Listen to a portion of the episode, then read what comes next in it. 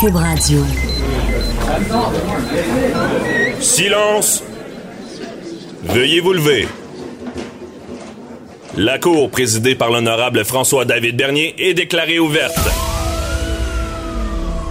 Entrez dans les coulisses de la justice.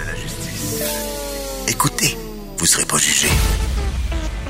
Ils appellent à la barre les acteurs de l'actualité. Oui, votre honneur. Avec François-David Bernier. Avec François-David Bernier. Avocat à la barre. Cube Radio. Bonjour, bienvenue à votre émission d'actualité judiciaire à Cube Radio. Euh, Aujourd'hui, ben, on va répondre à vos questions parce que c'est interactif euh, avec euh, Maître Boily aujourd'hui qui est là au poste pour répondre aux questions que vous pouvez poser euh, sur la ligne 1-800-187 Cube Radio ou écrivez-nous euh, sur le Facebook, c'est encore plus facile. Et le numéro est sur le Facebook également si vous voulez nous rejoindre. Posez vos questions. Imaginez, ben, devinez de quoi on, va parler plus tard. Euh, ben, évidemment, un incontournable ce matin. Bon, Revenu Québec, encore une fois, des vols de données. Ça serait des vols de données. On n'est pas encore certain de ce qui s'est passé. Et d'ailleurs, euh, la résidence du couple suspecté, là, une femme qui travaille à Revenu Québec, euh, qui aurait eu en sa possession des données, euh, on ne sait pas trop encore pourquoi, qu'est-ce qu'elle voulait en faire.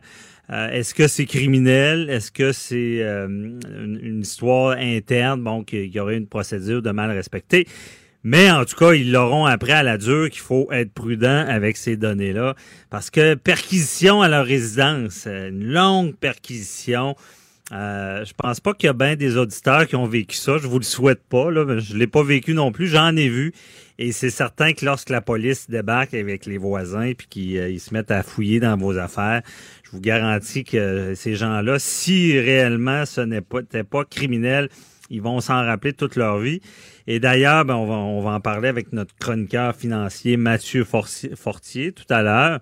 Donc, euh, il va nous expliquer un peu qu'est-ce qui s'est passé avec ces données-là.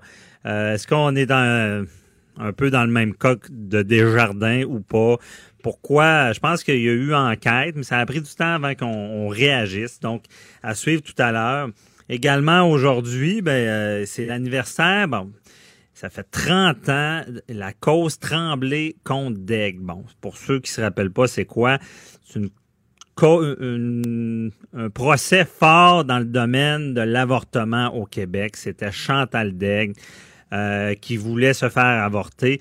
Imaginez Jean-Guy Tremblay, qui était son mari là, à l'époque, son, son conjoint, avait fait une requête pour euh, l'empêcher, une injonction, et ça fonctionnait. On l'empêchait de se faire avorter. On était beaucoup plus loin dans les droits des femmes de l'avortement. Euh, on se rappelle aussi qu'il y a eu une époque, ben, c'était criminel, je pense, dans, dans, ce temps-là. Et il y a l'avocat Robert Descaries qui sera avec nous, qui va nous expliquer ce qu'il a vécu, parce que c'est lui qui a plaidé devant les neuf juges de la Cour suprême. Il y a eu quelques coups de théâtre. On vous en parlera tantôt. Ensuite de ça, sur une autre nouvelle euh, qui est, euh, bon, très, très, très d'actualité. Vous entendez tous, euh, bon, dans les médias, pénurie de main-d'œuvre, les, em les employeurs en, en, arrachent à trouver des, gens compétents, de la main-d'œuvre. On, on sait qu'on est dans une nouvelle ère, des fois avec une génération différente. Même les employeurs doivent vraiment s'habituer, pas s'habituer, s'adapter. Et euh, ben, il, y a, il y a tout ça. Et il y a tout les, le système d'immigration. On doit avoir des immigrants parce que euh, il y a pour plusieurs raisons, des gens qui partent à la retraite, justement, pour, pour des employés. Il faut que ça soit bien fait, mais ça, ça prend un certain volume. Et là, on parle peut-être euh, d'abolition des seuils d'immigration. C'est le Conseil du patronat qui pense que Québec fait fausse route sur ce qui est de l'immigration. On dit même qu'on va frapper un mur si on, on pèse pas sa pédale à gaz pour euh, accueillir plus d'immigrants. Et il y a Alain Laforêt, journaliste bien connu de TVA, qui a couvert la nouvelle, qui est avec moi, qui va nous expliquer un peu c'est quoi. Bonjour Alain. Bon matin. Bon matin. Donc, euh, c'est quand même important comme nouvelle euh, ici. Il ben, faut réagir. C'est-à-dire que on est en ébullition là, depuis l'arrivée du gouvernement Legault, mm -hmm. euh, qui avait pris l'engagement euh, de réduire les seuils d'immigration. C'est fait. Cette année, c'est 40 000. Okay. Rappelez-vous la fameuse phrase de François Legault en prendre moins pour en prendre soin. Ah, Donc, ça a été réduit. Sauf que rapidement, on s'est rendu compte que on n'est pas capable de fonctionner pour répondre aux besoins des entreprises actuellement et qu'on devra augmenter euh, les seuils d'immigration. Le gouvernement parle d'augmenter autour de, de 51 52 000 d'ici trois ans. Euh, il y a une commission parlementaire qui va débuter ici à l'Assemblée nationale la semaine prochaine où il y a à peu près une trentaine de groupes de personnes qui vont venir s'exprimer justement pour faire des représentations auprès du gouvernement du Québec pour hausser ces seuils-là, dont le Conseil du patronat. Le Conseil du patronat dit au gouvernement du Québec, dans l'état actuel de la situation, où 40% des PME, et lorsqu'on parle de PME, là, on parle de petites et moyennes entreprises. Petites et moyennes entreprises, c'est combien d'employés selon toi? Au Québec, là, on- majoritairement. Là? Ben, déjà, moi, je trouve qu'on devrait pas mettre les petites et les moyennes ensemble, parce qu'il y a des vraiment petites et les moyennes. Je pense que ça va jusqu'à 200 ou... Ben, c'est 80% des PME qui sont des petites entreprises de moins de 5 employés. OK. C'est Ouais, énorme. Donc, on est vraiment une économie de petites entreprises Mhm. au Québec qui peinent 40 de la difficulté à combler leurs besoins de main- de main-d'œuvre. Hier, je suis allé euh, sur la rive sud de Québec, à Lévis, l'entreprise Clean. OK. Les autres, ils font du nettoyage agroalimentaire spécialisé. Tu pas besoin de diplôme pour aller travailler là. Mhm. Tu as besoin, euh, cependant, d'être fort physiquement et de vouloir travailler la nuit parce qu'ils font de la décontamination dans les usines agroalimentaires. C'est payé 18 piastres de l'heure Mhm. euh, et un peu plus. Euh, c'est euh, trois semaines de vacances par année. Et cette entreprise-là, actuellement, a 107 postes À combler? à combler depuis plus d'un an. Ah, Il y a quatre personnes aux ressources humaines qui font tous les jours de la veille sur les réseaux sociaux et les sites d'emploi. Et hier, j'ai- je parlais avec, entre autres, un de ces chasseurs de tête. Mhm. Et il y avait une personne qui cherchait un emploi. Quand il l'a remarqué, il y avait déjà sept autres employeurs qui avaient offert un emploi. Alors là, on parle pas de surspécialisation. On Non, non, parle de main-d'œuvre à bras. Là. main-d'œuvre à bras qui met en péril les entreprises. Moi aussi, des, des exemples, j'ai des, des personnes que je connais qui, qui vont fermer leur entreprise, pas parce qu'ils veulent pas continuer, ils manquent de main-d'œuvre. Je suis allé dans un restaurant de Québec, je, je le nommerai pas, euh, un dimanche, ils m'ont dit, ben vous devriez aller ailleurs parce que vous allez avoir deux heures d'attente Ouais, pour être fermé, servi. euh, où on ferme le, le Euh, restaurant, on s'occupe juste du service à l'auto, ou on Ou des ferme choses à comme 20 heures ça. le soir parce qu'on n'a pas assez d'employés pour faire le chiffre de soir. Mhm. Euh, les, les- restaurateurs de Québec ont de la difficulté, les restaurateurs de Montréal ont de la difficulté, de Ouais. toutes les régions du Québec. Mais le pire, c'est qu'il y a des, des programmes en plus, parce que j'ai vu un restaurant dans le Vieux-Port, euh, qui avait, ils, ont, ils ont des immigrants qui sont venus spécialement pour travailler pour eux, mais à ce qui paraît, il y a des délais, puis c'est très, très compliqué. là. Non, non, c'est hallucinant.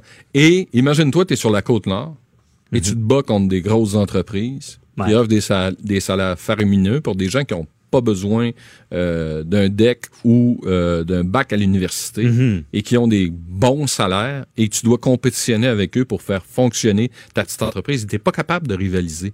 Donc, à un Ah. moment donné, c'est facile pour eux. D'ailleurs, à la suite du reportage hier, la Fédération ca- canadienne d'entreprises indépendantes m'a envoyé des chiffres ce matin. Oh. La Alors, province où il y a actuellement le plus de nombre de postes vacants, c'est le Québec avec 117 000.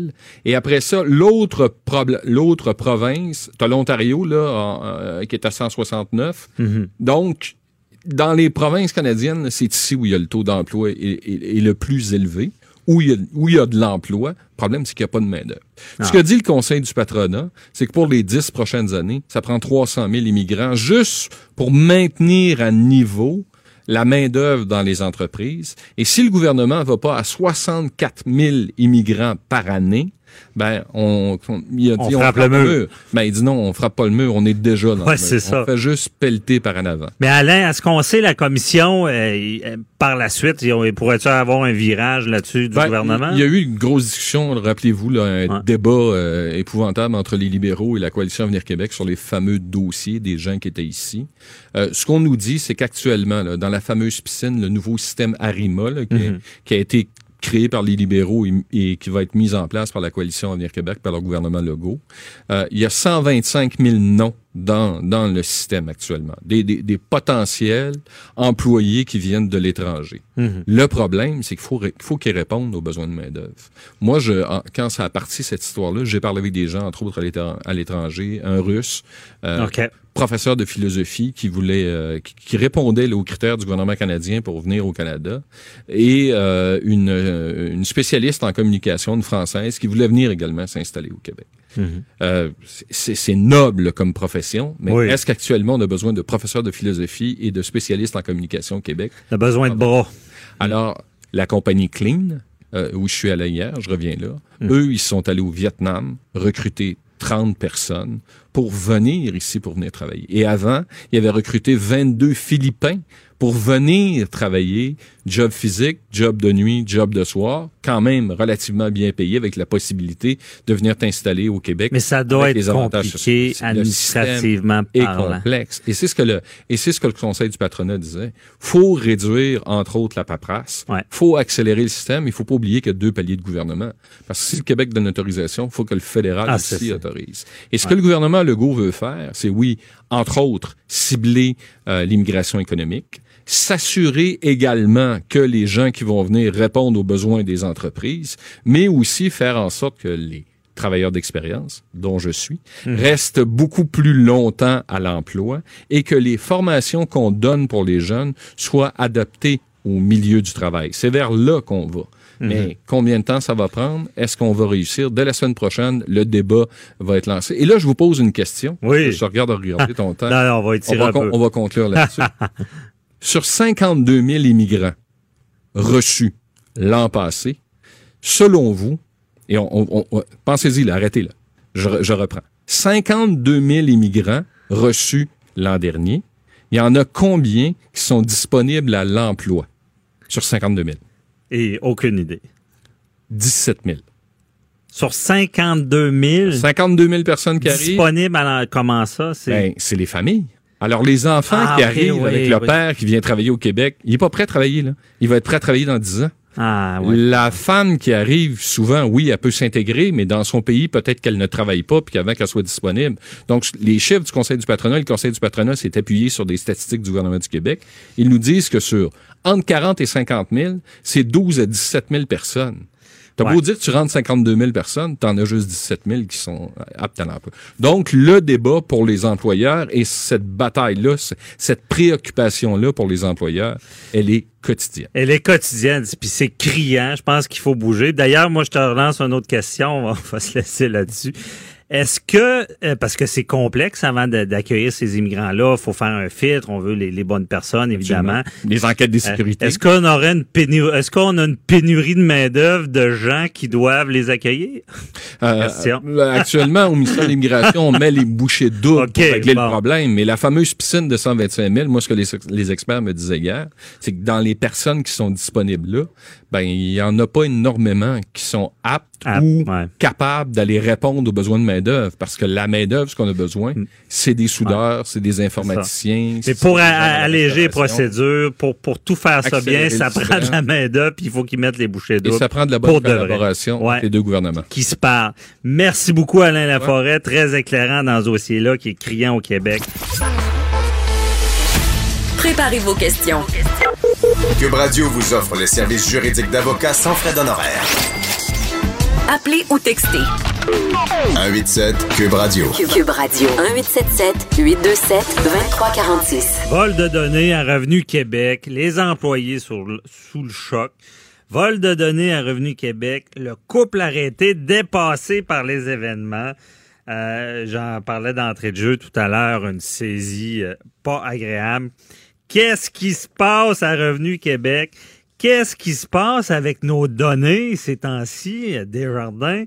Ensuite de ça, ben, Capital One. Là, on se rend compte que des, euh, Revenu Québec aurait peut-être pas aimé ne pas être dans la même situation que Desjardins. Euh, Est-ce qu'ils ont voulu cacher ça un peu? Et, euh, on en parle avec Mathieu Fortier, notre chroniqueur financier. Bonjour Mathieu. Bonjour, M. Bernier. Bon, on a de l'ouvrage un matin. Oui. Qu'est-ce qui se passe là? En fait, c'est une enquête à l'interne du, euh, ministère, en fait, qui, date depuis un an, qui aurait révélé plus de 23 000 euh, renseignements personnels. Mais là, on, on parle pas de monsieur, madame, tout le monde. C'est vraiment des employés à l'interne, des, employés actuels, des, fon- des fonctionnaires actuels et, et passés. Donc, 23 000. Euh, puis, au niveau des renseignements personnels, on parle encore des noms, prénoms, numéros d'assurance sociale. On ne sait pas encore pour l'instant si ça a été vendu sur le, sur le marché. euh, Ah, c'est ça, on sait pas si c'est criminel, Mhm. mais on sait que ça vient de l'interne. Exactement. Et euh, est-ce que c'est un peu le même modèle que Desjardins, là? Ça ressemble grandement, encore une fois, c'est une employée, c'est une employée occasionnelle quand même qui, euh, qui travaille à Revenu Québec. Euh, ça date de plus de quatre ans quand même, sais, le, tout le, tout le- tous les, les événements, mais ça, ça fait juste dernièrement qu'ils l'ont euh, qu'ils l'ont sorti dans les médias. En fait, c'est que ce qui se passe, c'est que l'employé aurait, avec son courriel, en fait, transféré des renseignements personnels sur son courriel personnel à elle, à, la- à sa résidence et celui de son conjoint également. Donc, pourquoi elle a fait ça? C'est ce qui va rester à déterminer au niveau de l'enquête. Oui, mais c'est ce que tu pourrais peut-être, toi, nous déterminer, parce que Ben, tu as l'expérience. oui. Pourquoi un employé aurait euh, à transférer de l'information de clients par courriel? Est-ce que tu as l'expérience, Oui. tu été plus de 10 ans dans, dans les institutions financières, y, a- y aurait-tu même une raison de faire ça? La première règle en partant, c'est qu'on n'utilise jamais nos courriels, euh, mettons, du travail vers nos courriels personnels pour transférer des renseignements personnels de nos, de nos, de nos clients ou à, ou à des employés à l'interne. Ça, c'est sûr qu'on fait jamais ça. Pourquoi le fait? Parce que sinon, on aurait des outils à la limite, des clés sécurisées ou des courriels sécurisés pour le faire, mais c'est vraiment pas une pratique normale. Alors, pourquoi elle, cette, cette dame-là, elle a décidé de procéder ainsi? À part de vouloir cacher des informations, puis pourquoi l'envoyer à son conjoint, ce qu'on ce qu'on entend aussi, c'est que le conjoint ne travaillerait pas à Revenu Québec. En tout cas, c'est c'est ce qu'on semble démontrer pour l'instant. Alors, c'est sûr que c'est nébuleux. Il y a beaucoup de questions à poser. Moi, si dans ma pratique à moi, j'aurais fait la même chose, c'est certain que j'aurais eu beaucoup, beaucoup, beaucoup d'informations à donner, mais il n'y a rien qui aurait justifié que j'aurais pu prendre des renseignements personnels, l'envoyer sur mon propre courriel personnel qui, à la base, n'est pas sécurisé. Donc, l'envoi de transfert peut être, peut être quand même dan- dangereux et quand même sensible au niveau des données. Et puis ensuite de ça, ben, qu'est-ce que j'aurais fait avec ça? Est-ce que ça aurait été dans le cadre de mon travail? Si ça avait été dans le cadre de mon travail, ben, j'aurais utilisé les outils à l'interne. Alors, pourquoi les avoir encore est-ce que les données personnelles de clients euh, sont nécessaires à votre travail du quotidien? Dans le sens que, que- est-ce que quelqu'un qui dit ben moi je vais travailler à la maison cet après-midi avec les enfants, là, Oui. puis je vais je vais me transférer quelques données là, pour, pour pouvoir euh, monter des dossiers. Est-ce que ça, ça se fait, ça? Non, c'est vraiment pas une pratique parce que si on a à la travailler à la maison, on a les outils des portables, euh, des téléphones sécurisés, des clés USB sécurisées, mais jamais on va envoyer euh, sur nos courriels personnels des informations euh, confidentielles, surtout lorsqu'on parle de numéro d'assurance sociale. Souvent, on a les copies des permis de conduire, des assurances maladie, bon, ainsi de suite pour identifier nos, nos, nos clients, mais jamais qu'on va faire ça. euh, Mais elle est à Revenu Québec Oui. et pas dans une banque. Je sais pas. Est-ce que vraiment, pour avoir besoin de données personnelles, travailler à la maison, c'est la, c'est la seule chose que je vois. Mais ce qui est spécial aussi, c'est que lorsqu'on lit le texte, c'est que euh, puis on en regarde dans les nouvelles, c'est que c'est des c'est des renseignements, mais de ses employés, des employés. Ce n'est pas des comme euh, on dit un, simple citoyen comme vous et moi qui aurait transféré des informations personnelles. On parle vraiment des euh, des employés actuels de Revenu Québec et des anciens employés. Alors pourquoi avoir pourquoi avoir transféré des fichiers personnels euh, de de ses collègues, autrement dit actuels et passés, pour les envoyer sur son courriel? Mais je comprends pas c'est quoi l'utilité d'avoir euh, comme exemple on travaille ensemble pourquoi je pourquoi je transférais vos renseignements personnels dans mon courriel sachant qu'à tous les jours on se parle puis on n'a pas de demande de crédit en cours on n'a rien à faire on fait juste transférer des données donc c'est sûr Ben, qu'il y a coudonc, beaucoup, beaucoup de questions Coudon, es- es-tu aux ressources humaines? C'est elle qui fait les ben payes? là, euh, ben ouais, c'est ça, mais sauf que si, si, si elle fait les payes, si elle est aux ressources humaines à la limite, on parle quand même d'un... euh, Non, mais je pense que les enquêteurs l'auraient l'auraient assez euh, détecté assez rapidement. Mais une petite note quand même qui est importante, c'est qu'elle avait dé- déjà été soupçonnée quand même de l'avoir fait dans le passé. Fait que c'est ça que c'est ça qui est moi, c'est ça qui m'a quand même euh, mis la puce à l'oreille. Elle a déjà fait ça, elle a déjà transféré des choses, elle a déjà été interrogée un peu, mais ça avait jamais été poussé plus loin. Donc, euh, je pense que depuis, euh, plus qu'on en parle, ben, plus que les gens divulguent aussi. C'est sûr que aussi on voit qu'avec le, tous les déboires de Desjardins, bon, Equifax puis euh, Capital One, ben là, Oui, mais Mathieu, est-ce que c'est justement, bon, je te pose la question, est-ce que c'est nouveau? Est-ce que je fais le, c'est Revenu Québec, on comprend, mais je fais des parallèles avec les institutions financières. Est-ce que réellement, toi, avec l'expérience que tu as eue, on, on est euh, inquiet de ça? Est-ce que est-ce que c'est nouveau qu'on s'inquiète vraiment que des données pourraient être volées quand on travaille dans des institutions comme ça? ben, Ou avant, c'était banal, on pensait pas à ça. là? Ça n'a jamais été banal, mais ça a toujours été vérifié. Les courriels ont toujours été vérifiés. Ça, moi, par expérience, tu sais, lorsqu'on travaille dans les institutions financières, ben, c'est certain que tout est vérifié. Les, les courriels qu'on envoie, tout est surtout, surtout si on joint des pièces jointes, les pièces jointes sont vérifiées aussi par nos équipes de TI. On peut pas faire n'importe quoi. Mais si tu transfères des données sensibles, là, Oui. y a-tu une alarme qui, qui part? Je veux dire, est-ce que c'est assez technologique pour comprendre que tu es en train d'envoyer des données ou pas? Je vous dirais que moi, j'ai 10-12 ans d'expérience. Là, 10 ans, c'était pas la même chose, c'était un petit peu plus long, mais je vous dirais que présentement, ça peut être euh, capté, analysé dans la même journée ou dans les heures. J'en ai déjà vu pas dans mon travail à moi, mais avec des collègues qui avaient déjà envoyé ou, ben, tout- ou consulté euh, des documents qui ne devaient pas se faire, donc ils se sont fait rapidement avertir, puis ça peut aller très très très rapidement vers un congédiement. Fait qu'il y a pas de, il y a pas de passe droit, il y a pas de, euh, de deuxième chance ou de troisième chance quand tu transfères, quand tu consultes aussi des renseignements personnels. Souvent, on voit à toutes les années qu'il y a des gens à Revenu Québec ou à Revenu Canada qui perdent leur emploi parce qu'ils ont, ils ont été voir, euh, je sais pas moi, euh, leur rapport d'impôt de son voisin, puis Ouais. qui gagne par année. Fait que vous voyez-vous que c'est quand même très, très, très pris au sérieux. Puis d'avoir transféré des, des renseignements, surtout des numéros d'assurance sociale de tes, comptes- de tes collègues, c'est spécial. Mais ça ajoute à l'intrigue. On est dans l'intrigue. Toujours. Parce que si on parle depuis quatre ans, il y aurait quelque chose. Rien n'était fait. Comme tu le dis bien, ben, si euh, quelqu'un enfreint ce genre de règles-là, sera congédié. Euh, faudrait parler aux enquêteurs, en fait, pourquoi, ou à l'interne, pourquoi si une personne a été soupçonnée, pourquoi ça n'a pas poussé plus loin, puis l'enquête plus loin. Peut-être que peut-être en tout cas, là, il y a pousse parce que la Oui, la police. Oui. Et là, euh, est-ce que dans les faits, comment la police a, été avisée là? Est-ce qu'on, je, crois que c'est peut-être un collègue ou c'est ben, c'est un enquêteur. C'est l'enquêteur, en fait, du ministère, probablement de Revenu, de Revenu Québec, que lui, en poussant son enquête, parce que l'histoire, je pense que ce qui a révélé, peut-être pour aller voir vers une perquisition, c'est lorsque elle a envoyé à elle, à elle-même, son courriel. Bon, jusqu'à là, c'est spécial. Mais pourquoi l'avoir envoyé au conjoint? Le conjoint, il fait quoi dans la vie? C'est Il- qui? Il est-tu en relation avec quelqu'un? Y a-tu un groupe? C'est quoi son travail? Bon, ainsi de suite. Fait que si elle l'a fait une fois, est-ce qu'elle l'a fait plusieurs fois? Peut-être que la perquisition, là, je vais vraiment une- sur une supposition. Oh, on Euh, ben, spécule. euh, c'est ça. Donc, c'est probablement que les enquêteurs ont voulu aussi analyser les ordinateurs, en fait. Puis, est-ce qu'il est dans un réseau ou de quoi de même? Donc, c'est certain que, comme, euh, comme vous l'avez dit en, en entrée de jeu, d'aller jusqu'à une perquisition, c'est qu'on a quand même des éléments de quelque chose. là. OK.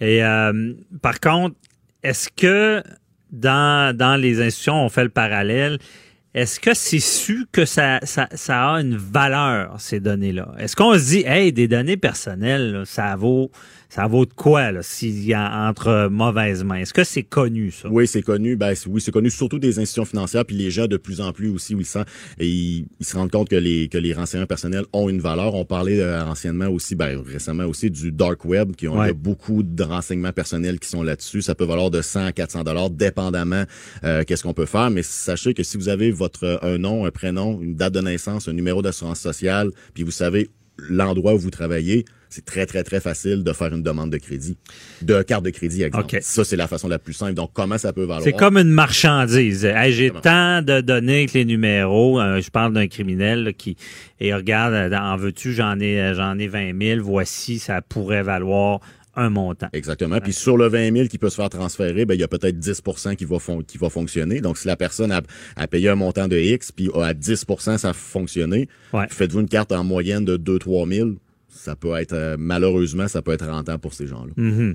Et là, est-ce qu'on on a, on a mis le doigt sur un réel problème dans le sens, il ne reste pas beaucoup de temps, mais je veux savoir, Desjardins, vol interne. Mhm. Là, on se disait, hey, c'est exceptionnel. D'habitude, ils se font hacker. Je veux dire, ils se font, c'est des pirates, des méchants pirates de l'extérieur. Mais là, ça vient de l'intérieur. Là, on se rend compte, Revenu Québec. Est-ce qu'on va découvrir dans les prochains mois, années, que finalement, ça s'est fait à l'interne, puis que le mal est, est- est là aussi. Là. C'est sûr qu'en poussant la, en poussant l'enquête, probablement qu'ils vont, est-ce qu'ils vont trouver d'autres personnes? Est-ce qu'il y a d'autres gens qui vont ressortir? Ah, mais ça, c'est à Revenu Québec, mais je parle Voilà. partout. C'est comme si tout d'un coup, avec Desjardins, on avait dit, hey, ça peut, on- mon employé avec à qui je fais confiance, puis tout le système, puis ça peut arriver de là. Oui. Je me demande si on n'enquêtera pas dans les autres entreprises, puis peut-être comprendre que c'est arrivé ailleurs. là. Je suis certain qu'il va y avoir plus d'enquêtes, mais ce que je pense aussi, c'est que Desjardins a levé quand même un voile là, en disant que nous, on l'a dit rapidement, rapidement. Peut-être qu'anciennement, les gens essayaient d'étouffer ça un peu à l'interne. Mhm. Mais là, vraiment, là, euh, toutes les entreprises maintenant vont vraiment divulguer ça pour faire les enquêtes, puis surtout appeler la police pour faire les enquêtes policières également. OK. Bon, on va suivre ça avec, avec attention. Merci beaucoup, Mathieu Fortier, qui est conseiller financier, analyste euh, euh, du domaine financier. ces temps-ci, il est très pratique, comme on dit, pour nous expliquer qu'est-ce qui se passe dans ces dossiers-là. Merci, puis on se reparle bientôt. Bye-bye. Merci, bonne dernier. Restez là. On parle de gestion, de performance personnelle avec Patrice Ouellette. il nous dit les trois erreurs à ne pas faire lorsqu'on revient de vacances. Et aussi, on va dans un sujet plus sérieux, comment euh, passer à travers une tempête? À tout de suite. Avocat à la barre. Alors, je procède à la lecture du verdict. Avec François-David Bernier. Les meilleures plaidoiries que vous entendrez. Cube Radio. La gestion personnelle, vous savez, c'est très important. Euh, pour ceux qui ne connaissent pas encore son site de Patrice Ouellette, notre chroniqueur en gestion de performance, 48 heures par jour, c'est son site internet. Honnêtement, euh, il y a des chroniques vidéo et euh, je le dis souvent et je vous invite à aller euh, les consulter. Ça peut vous aider dans votre vie personnelle. ça m'a aidé, même les, entrepreneurs aussi avec la gestion. C'est tellement pas facile gérer des employés. et d'ailleurs, même je vais commencer avec ça. Il m'avait déjà donné un bon truc en, en de pas laisser une personne nous mettre le singe sur l'épaule. C'est quoi ça? Bonjour, euh, Patrice Ouellette. Bonjour, Maître Bernier. Comment allez-vous? Ça va très bien. Euh, vous êtes euh, de retour de vacances? Oui, absolument, de retour de vacances. Et puis avec tous les, les défis que ça l'impose, hein, après avoir passé des, des ben moments magiques, tellement des beaux moments, c'est toujours faire la transition vers le retour au travail. C'est jamais évident. Ouais, j'imagine. Hey, désolé, on va parler des trois trucs euh, du retour de vacances, mais euh, à chaque fois je parle de cette expression-là, ne laisse pas quelqu'un te mettre un singe sur l'épaule. Ça fascine toujours tout le monde. C'est quoi ça, cette expression-là? C'est un peu de dire aux gens, souvent les gens, c'est qu'ils vont, ils vont rencontrer une personne, soit pour parler d'une problématique ou encore euh, parler d'un projet qu'on doit faire.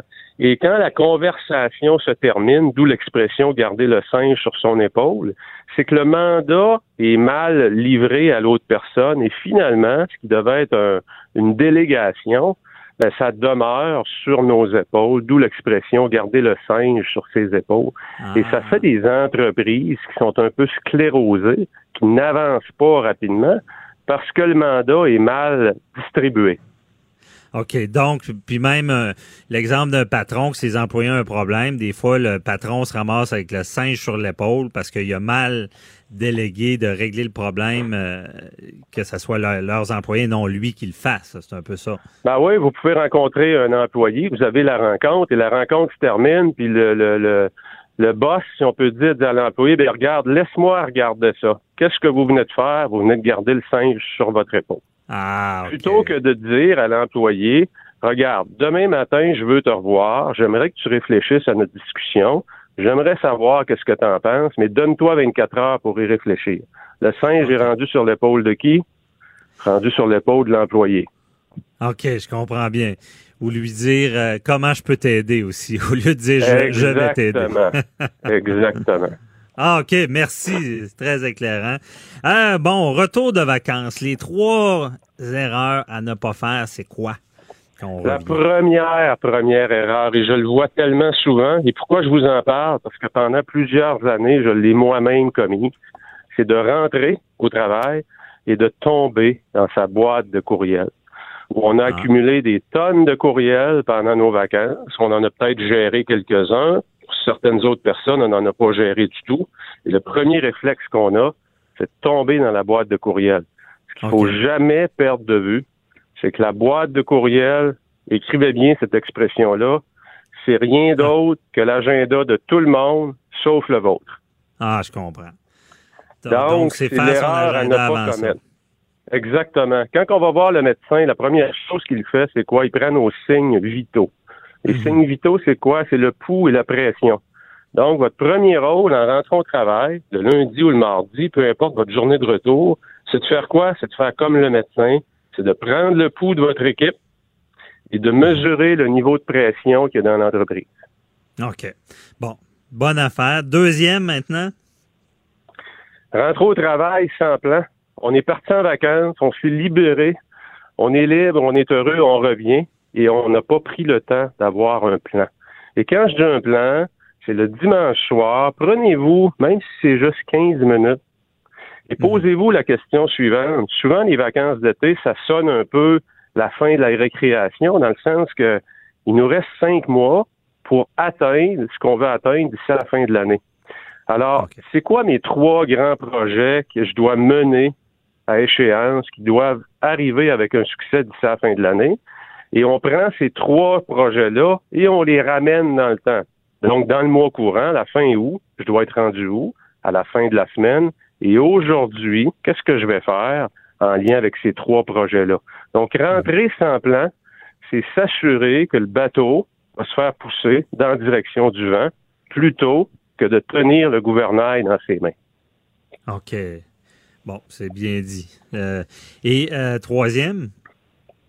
Ben, c'est se lancer à pleine tête, comme plusieurs le font. C'est qu'on rentre travailler, on oublie ses vacances, et puis on rentre travailler comme si on avait travaillé le vendredi précédent.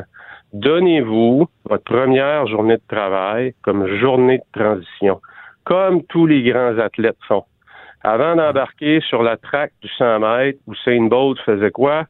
Il était probablement dans une chambre en arrière, en train de faire ses exercices d'étirement. Après ça, la deuxième étape, il embarquait sur le, rentrait dans le stade, faisait encore des exercices, s'acclimatait à la foule. Donc, dites-vous une chose. Si vous voulez, vous aussi, en revenant de vacances, vous devez vous donner la journée du lundi comme journée de transition. Et un petit truc bien simple. Si vous faites partie de ceux, là, qui se mettaient des messages automatiques de réponse dans leur courriel, plutôt que de dire que vous êtes de retour le lundi, le 5 août, marquez que vous êtes de retour mardi, le 6. Ça va mm. vous éviter de créer des attentes et de devoir répondre à des courriels, alors que votre priorité, c'est pas la boîte de courriel, c'est vos employés. OK. Ben, je, je vois bien ça. Moi, je vais l'appliquer certainement parce que au retour des, vacances, des fois, c'est limite la dépression. Je veux dire, on est tellement sous pression que ça peut faire péter la patente. Ouais. Ah, bon, ben, merci beaucoup pour. Euh, je pense que ça peut aider bien, bien, des gens qui reviennent de vacances, surtout quand on revient tôt dans l'été. Des fois, c'est un peu plus rough en plus, moralement. Absolument, c'est vrai. Hein. Comme ça. Oui, exactement. Et d'ailleurs, bon, pour celui qui revient de vacances puis que justement ça ça marche pas, hein, on parle d'un sujet plus sérieux dans ton domaine de gestion, ce qu'on appelle. Puis je voulais en parler à l'émission. Là, il nous reste seulement euh, deux chroniques là, et euh, c'est comment les trucs pour traverser une tempête. Euh, ça, ben, sur ton site, une chronique là-dessus, ça m'avait marqué. C'est des trucs, bon, on n'a pas la solution à tout, mais tu une façon de faire. Une tempête, là, on parle bon, professionnel, on parle personnel. Il y a toutes sortes de choses dans la vie qui peuvent nous arriver.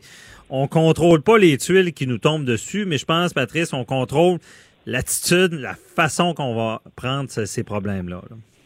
Ah oui, puis je vous dirais, c'est tellement, ça fait partie de la vie. Il euh, y a personne qui peut avoir une vie où on n'a pas des grandes épreuves qui nous touchent. Hein. Comme vous l'avez bien dit, euh, mm. Ça peut être des problèmes financiers, ça peut être une séparation, ça peut être le décès, la perte d'un emploi. Tout ça, ça fait qu'il y a des gens qui ont des sont mieux équipés, qui ont un meilleur coffre à outils pour passer à travers ces tempêtes-là. Puis il y en a qui en ont un peu moins. Donc, qu'est-ce mhm. qu'on peut donner un peu comme euh, comme conseil pour aider les gens à passer plus rapidement? Ben, la première chose que je vous dirais que je vois souvent, c'est que les gens vont nier qu'ils sont dans une tempête essayez pas de voir le monde avec des lunettes roses. Hmm. Imaginez, vous, faut pas s'imaginer qu'il fait soleil quand il y a 25 cm de neige qui tombe, ou encore comme aujourd'hui, avec la belle pluie qu'on a, qui va faire du bien au gazon, mais il faut pas s'imaginer qu'il fait beau aujourd'hui. Non. Donc, la, mais ça veut-tu dire d'être déprimé, euh, comment ça va, ça va pas, puis euh, ça veut-tu dire d'avoir une mauvaise attitude?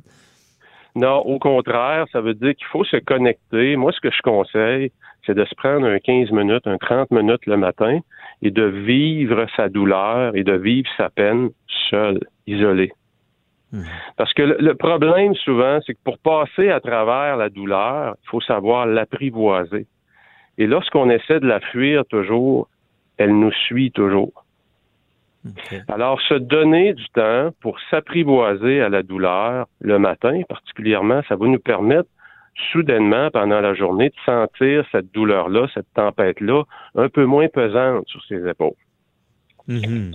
Apprivoiser, dans, dans, le fond, comprendre, pas la fuir, ça veut dire comprendre qu'on a de la douleur, puis vivre avec un peu ou?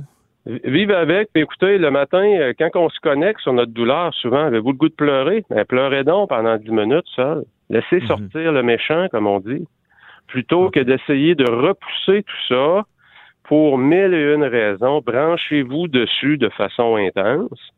Puis, lorsque ce moment-là sera terminé, remettez le couvercle là-dessus, puis là, allez travailler. OK. Ça va vous permettre d'être beaucoup plus performant sans nier que vous êtes à travers une tempête. Mhm. Parce que le danger, c'est que tout déraille des fois. La douleur, et là, on n'est plus capable de travailler, on n'est plus capable de s'occuper de nos enfants. Ou, Exactement. vous touchez un point tellement fort, c'est qu'on voit des gens qui, qui euh, c'est la vie au complet qui déraille, la vie personnelle, la vie professionnelle à cause euh, d'une peine d'amour, à cause de problèmes financiers. Et pourtant, il y a des gens qui passent à travers ça de façon beaucoup plus stable, sans remettre en question l'intégrité de leur vie au complet. Mhm. Et euh, une fois qu'on a vécu ça, la douleur, tout ça, autre truc que tu as, là? Euh, je dirais qu'un coup qu'on s'est branché sur la douleur, il ben, faut aussi se brancher sur du positif. Mhm. Et souvent, ce que que je regarde, c'est c'est bien documenté par la recherche. Quelles sont les trois choses pour lesquelles vous avez de la gratitude? Trois choses très simples. Hein, ça peut être le demain matin, vous vous levez, et puis les euh, six heures, vous ouvrez la porte du patio et vous entendez les petits oiseaux chanter que vous avez jamais remarqué auparavant. Ben, profitez de ce petit moment-là. Ayez de la gratitude pour les choses simples. Souvent, nos vies sont en pilotage automatique. On a la même routine, on se rend travailler, et on est, on s'est même pas rendu compte qu'on s'est rendu travailler, qu'on a conduit parce qu'on était dans nos pensées. Profitez des choses simples qui sont belles autour de vous. C'est de reprogrammer votre esprit à apprécier les belles choses qui y a autour de vous, malgré la tempête. OK. Est-ce que c'est dans le même cadre que, tu sais, souvent on dit ça nous prend, malgré tout pas aller mal, d'essayer de se trouver une pensée heureuse, de quoi qui nous rend foncièrement heureux à y penser? C'est un peu ça oui, aussi?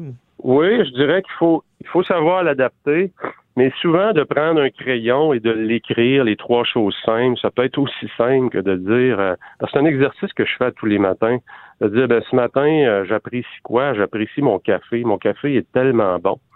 Ben, Ce petit moment-là me, me, me centre à nouveau sur le moment présent et je suis pas dans des scénarios catastrophiques dans le futur.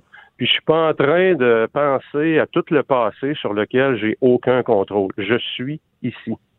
Ouais. Et j'apprécie ce que je vis. Oui, je comprends. Euh, ouais, je fais ça aussi. Ça fait du bien, ça, des fois, de dire, bon, je regarderai pas trop loin dans la journée. Là, je suis là, puis c'est agréable. Exactement. Ensuite de ça, faut-tu en parler aux autres? Ou?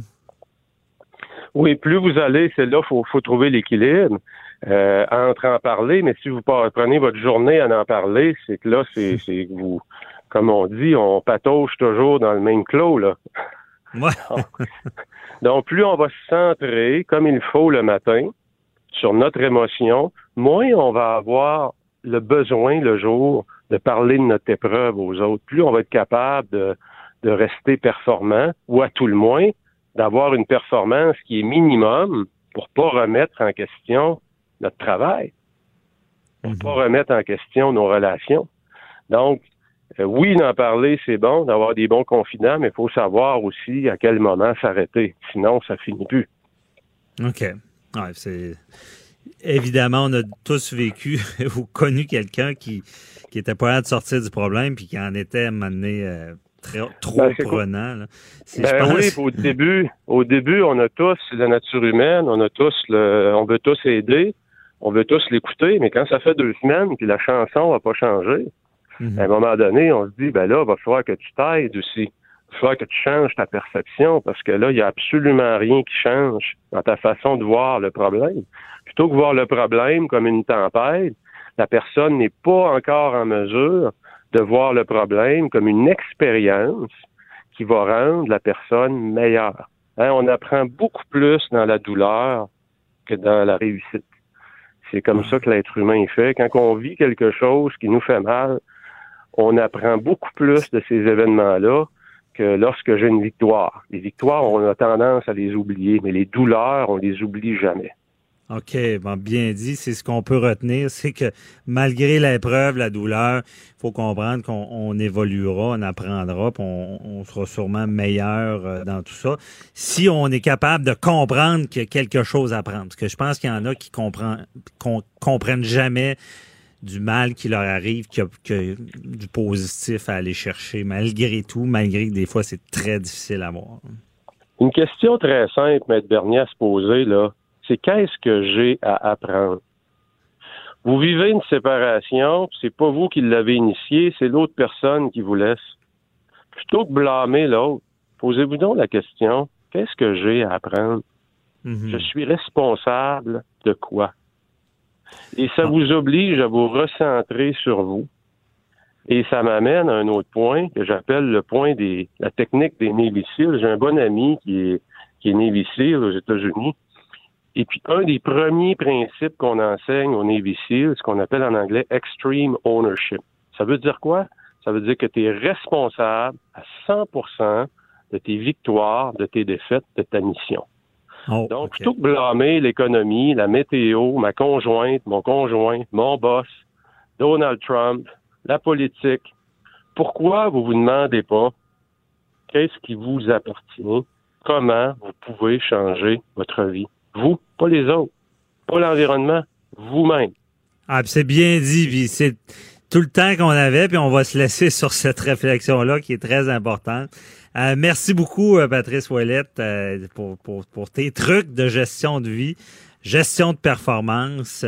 Et on invite encore une fois les gens à aller voir ton site 48 heures par jour. Merci beaucoup. bonne journée, on se parle la semaine prochaine. C'est un plaisir. Au revoir. Bye bye, au revoir. Deux heures par jour avec des avocats. Ah, inquiétez-vous pas, là, la consultation est gratuite de 9 à 11. De 9 à 11. Avocat à la barre. Avec François-David Bernier. Les policiers ont écouté plus de 200 conversations entre Gérald Tremblay et des avocats. Euh, ça, c'est dans le dossier euh, que, que ben, de, de, Zampino, tantôt je l'ai mal dit, là, excusez mon italien. Ah, je suis avec Maître Jean-Paul Boilly. Bonjour. Vous n'avez pas pratiqué votre italien trop Non, il ben, faudrait que vivre les vacances. Frank Zampino, c'est l'ancien bras droit de Gérald Tremblay à Montréal. Mm-hmm. Donc, euh, c'était quelqu'un qui était important au niveau du, du conseil municipal. Effectivement, il fait face à plusieurs accusations depuis longtemps. Bon, il y a déjà eu, on sait, une demande d'arrêt de procédure en vertu des délais déraisonnables que la juge Roy a refusé, disant que non, vous allez subir votre procès. Là, ben. Ah, il, a, il, a, déjà fait la demande ouais, dans vertu de Jordan. Effectivement, ça n'a pas, passé. Ah, ça l'a pas passé. Puis c'est un des rares parce qu'il y en a plusieurs qui sont, ils ont, les, les plaintes ont été euh, rejetées à cause des délais déraisonnables. Bon, dans le cas de M. Zampino, Là, il y a un problème plus important, par exemple, parce que depuis hier, la juge Roy entend les, les, les, les, les plaidoiries des, des diverses parties là-dedans, mais il y a un problème énorme que je sais pas comment on va le surmonter. Là, vous parlez d'au-dessus de 200 conversations, mais pas avec n'importe qui, c'est avec les avocats. Ça, ça s'appelle le secret professionnel. S'il y a une règle sacro-sainte, il y a deux règles. Hein. Chacun a droit à une défense pleine et entière et surtout a droit au respect du secret professionnel parce que sinon, comment voulez-vous que les gens se défendent si même les avocats sont sous écoute puis en fait, la preuve doit être obtenue, vous le savez, de façon légale. Mm-hmm. Si vous parlez à votre avocat et puis que dans votre votre discours, votre échange avec votre avocat, vous parlez par exemple de faits, de dates, de, de, de, de, témoins, vous parlez également de, documents, vous parlez de toutes sortes de choses. Avoir des aveux aussi aux Ben oui, puis là... Des confidences. Ben ça, oui, puis ça, ça veut dire quoi? Ça veut dire que les, les, les, les policiers, les enquêteurs vont obtenir une preuve qui sera pas parfait, non, qui sera pas parfaite, mais qui sera pas légale. Elle va être viciée. Elle va être viciée, cette preuve-là. Et le problème, puis vous le savez, Maître Bernier, en droit, puis partout dans la vie, souvent, il y a un problème d'apparence là-dedans, là. Parce que ça se peut que ces écoutes-là n'ont pas rien donné, j'en doute, là. Mais ce que le juge labelle, parce qu'il faut comprendre qu'il y avait une ordonnance, parce que lorsqu'on met quelqu'un sous écoute électronique, il y a une ordonnance, c'est quelqu'un qui l'a autorisé, ça, OK? Bon, on comprend que c'était pas rien. C'était le maire de Montréal puis son bras droit. Alors, euh, pour autoriser ça, faut que tu voir un juge. Bon, c'est le juge Labelle qui l'avait autorisé à l'époque, Pierre Labelle. Et puis, le juge qui a dit dans son ordonnance, il a dit, écoutez, vous allez écouter, mais lorsqu'il s'agit d'échanges avec avocats, fermez le micro, là. Or, ce qu'on voit, ben, effectivement, ce que j'ai vu dans l'article de la presse, il euh, faut rendre à César ce qui appartient à César, c'est la presse qui l'a sorti, mais ce qu'on voit, c'est qu'ils disent que dans certains cas, ça prenait jusqu'à 17 minutes avant qu'il coupe. Fait qu'il il savait qu'il parlait à l'avocat, mais bon, on va écouter pareil, tu sais, oh, on va le fermer un moment donné si ça nous intéresse pas. Alors que dans d'autres cas, si c'était des personnes, par exemple, qui étaient pas visées par l'ordonnance, au bout de 10 secondes, ils coupaient. Alors, là, ce qu'on comprend, c'est que les enquêteurs, ce qu'ils ont fait, c'est que lorsque monsieur le maire, monsieur Tremblay, ou monsieur Zampino, qui était son bras droit, parlait avec des avocats, on se disait, bah, des fois qu'on apprendrait quelque chose, on va laisser, on va laisser aller la bobine un petit peu, puis on l'effacera après. Matt Boilly, est-ce que c'est ce qu'on appelle aller à la pêche? Ben oui, un peu. Puis d'un autre côté, ce qui, ce qui choque là-dedans, puis ce qui, ce que la justice aura à, déterminer, parce que le juge aura à, à, vérifier tout ça, mais il reste que ce qui choque là-dedans, c'est que oui, c'est une partie de pêche, mais c'est une partie de pêche, c'est comme si lié à la pêche le soir avec euh, avec une flashlight puis avec euh, un, fusil, euh, c'est tout à fait illégal, tu sais. Alors, donc vous faites quelque chose, vous allez à pêche avec des outils qui, sont pas autorisés en plus. Alors, vous vous donnez des droits qui n'existent pas, vous bafouez un, un droit fondamental qui est prévu par les chartes, qui est prévu par les lois, qui s'appelle le secret professionnel de l'avocat, parce que c'est pas rien là. Ça, puis votre médecin, là, ben, c'est votre vie à vous privée. Et si les gens veulent, y a, y a, vous savez, en droit, il y a, y a, un principe de base que on ne peut pas, on, peut pas s'incriminer soi-même. Vous le savez. Hmm. Donc ici, on a un système pas comme en France. En France, vous avez un système, vous êtes présumé coupable, vous devez démontrer que vous êtes innocent. Ici, c'est le contraire. Vous êtes innocent jusqu'à preuve du contraire, puis vous, la justice doit le démontrer, pas avec vous, de démontrer avec les documents, avec des témoins, avec la preuve, mais vous, vous êtes pas obligé de vous incriminer. Alors, si vous parlez à votre avocat, qui est votre votre conseiller, qui est celui qui va décider avec vous euh, de votre défense, peu importe de quelle manière vous en parlez, puis on sait que les avocats, on ne doit pas participer à un crime, on, le sait. Alors, mhm. si, par exemple, je fais pas de criminel, mais si, dans ce cas-ci, c'est un, une question de fraude qu'on parle, là, bon, c'est plus du, c'est du crime, c'est du criminel, mais c'est plus du civil. On se comprend que c'est des, c'est des gestes civils qui ont été, qui ont été posés. leur échange est en lien avec des activités de, la, de la, ville. De la ville, euh, qui peut être, ouais, des choses qui ont peut-être mal faites, qui ont peut-être pas bien faites. Il y a peut-être eu de la malversation. Pas, c'est pas le procès euh, va le démontrer. Mais il reste que lorsque vous parlez, par exemple, aux avocats de la ville, vous parlez, par exemple, euh, aux greffiers, vous parlez aux personnes qui sont euh, légalement vos, vos, vos, informateurs, vos, vos, vos, communicateurs, c'est les gens qui vont vous renseigner sur les façons de procéder. Bon, Gérald Tremblay est, est avocat, M. Zampino l'était pas manifestement. Donc, c'est des gens qui vont vous conseiller de la façon de faire ou ne pas faire.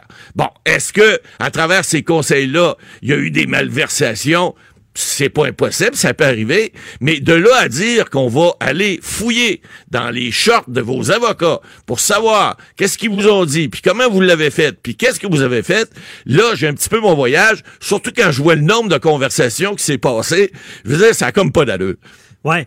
Sauf cependant, Maître Boily, ce qu'il faut dire, parce que j'entends des gens dire, c'est ça, les avocats vont, secret professionnel, ça sert à cacher des criminels, puis qu'il y a de l'info, puis d'un cabinet d'avocats, puis euh, une fois que c'est là, c'est inatteignable, puis on peut pas, puis ils peuvent être croches.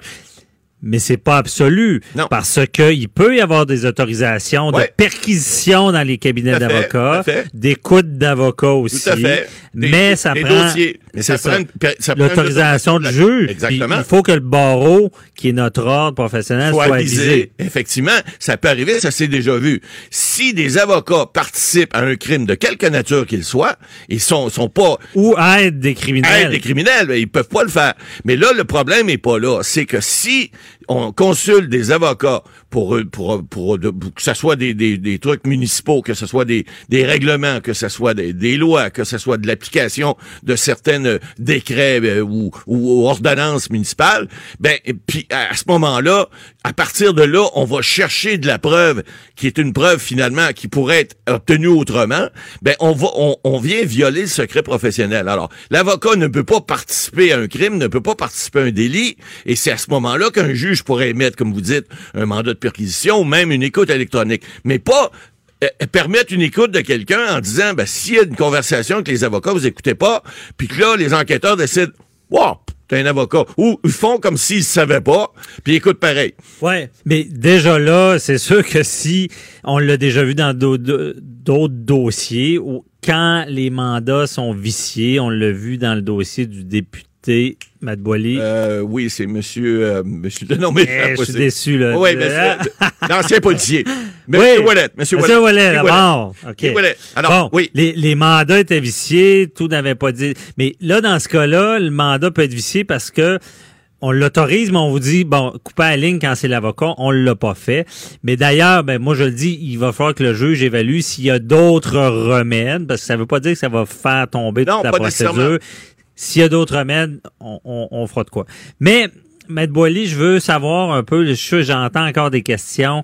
Le secret professionnel, me semble qu'on le comprend bien euh, quand c'est en criminel, dans le sens que, bon, ouais, un accusé, défendre peine entière, euh, est-ce qu'il y a, il y a- il y a des, euh, des confidences qui sont faites? En civil, c'est aussi important. Là. Ah, fait. pourquoi? Là? Pourquoi c'est important en civil? Ben, c'est important parce que encore là, euh, lorsque vous avez un, un procès ou en fait une- un litige civil et que vous avez, vous savez, il y a, y a- y a des, y a des façons de faire. Il y a des façons qu'on, chaque avocat a un peu sa façon de faire, mais on va pas nécessairement divulguer euh, nécessairement notre, notre, notre, notre point ou, notre façon de, de, de mener une, une, une enquête, par exemple, au civil, que ce soit un procès ou que ce soit une- une négociation quelconque.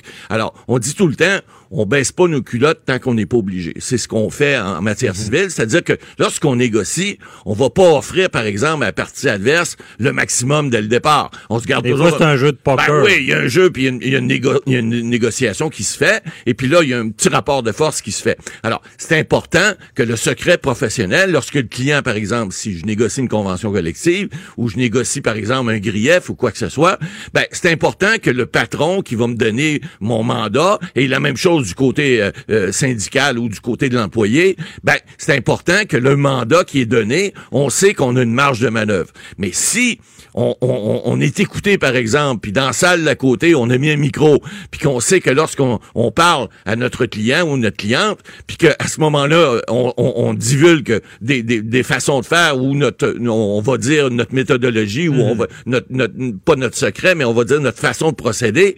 Ben là, ça passe adverse, c'est déjà au courant, ça va mal à la chope, là, je veux dire.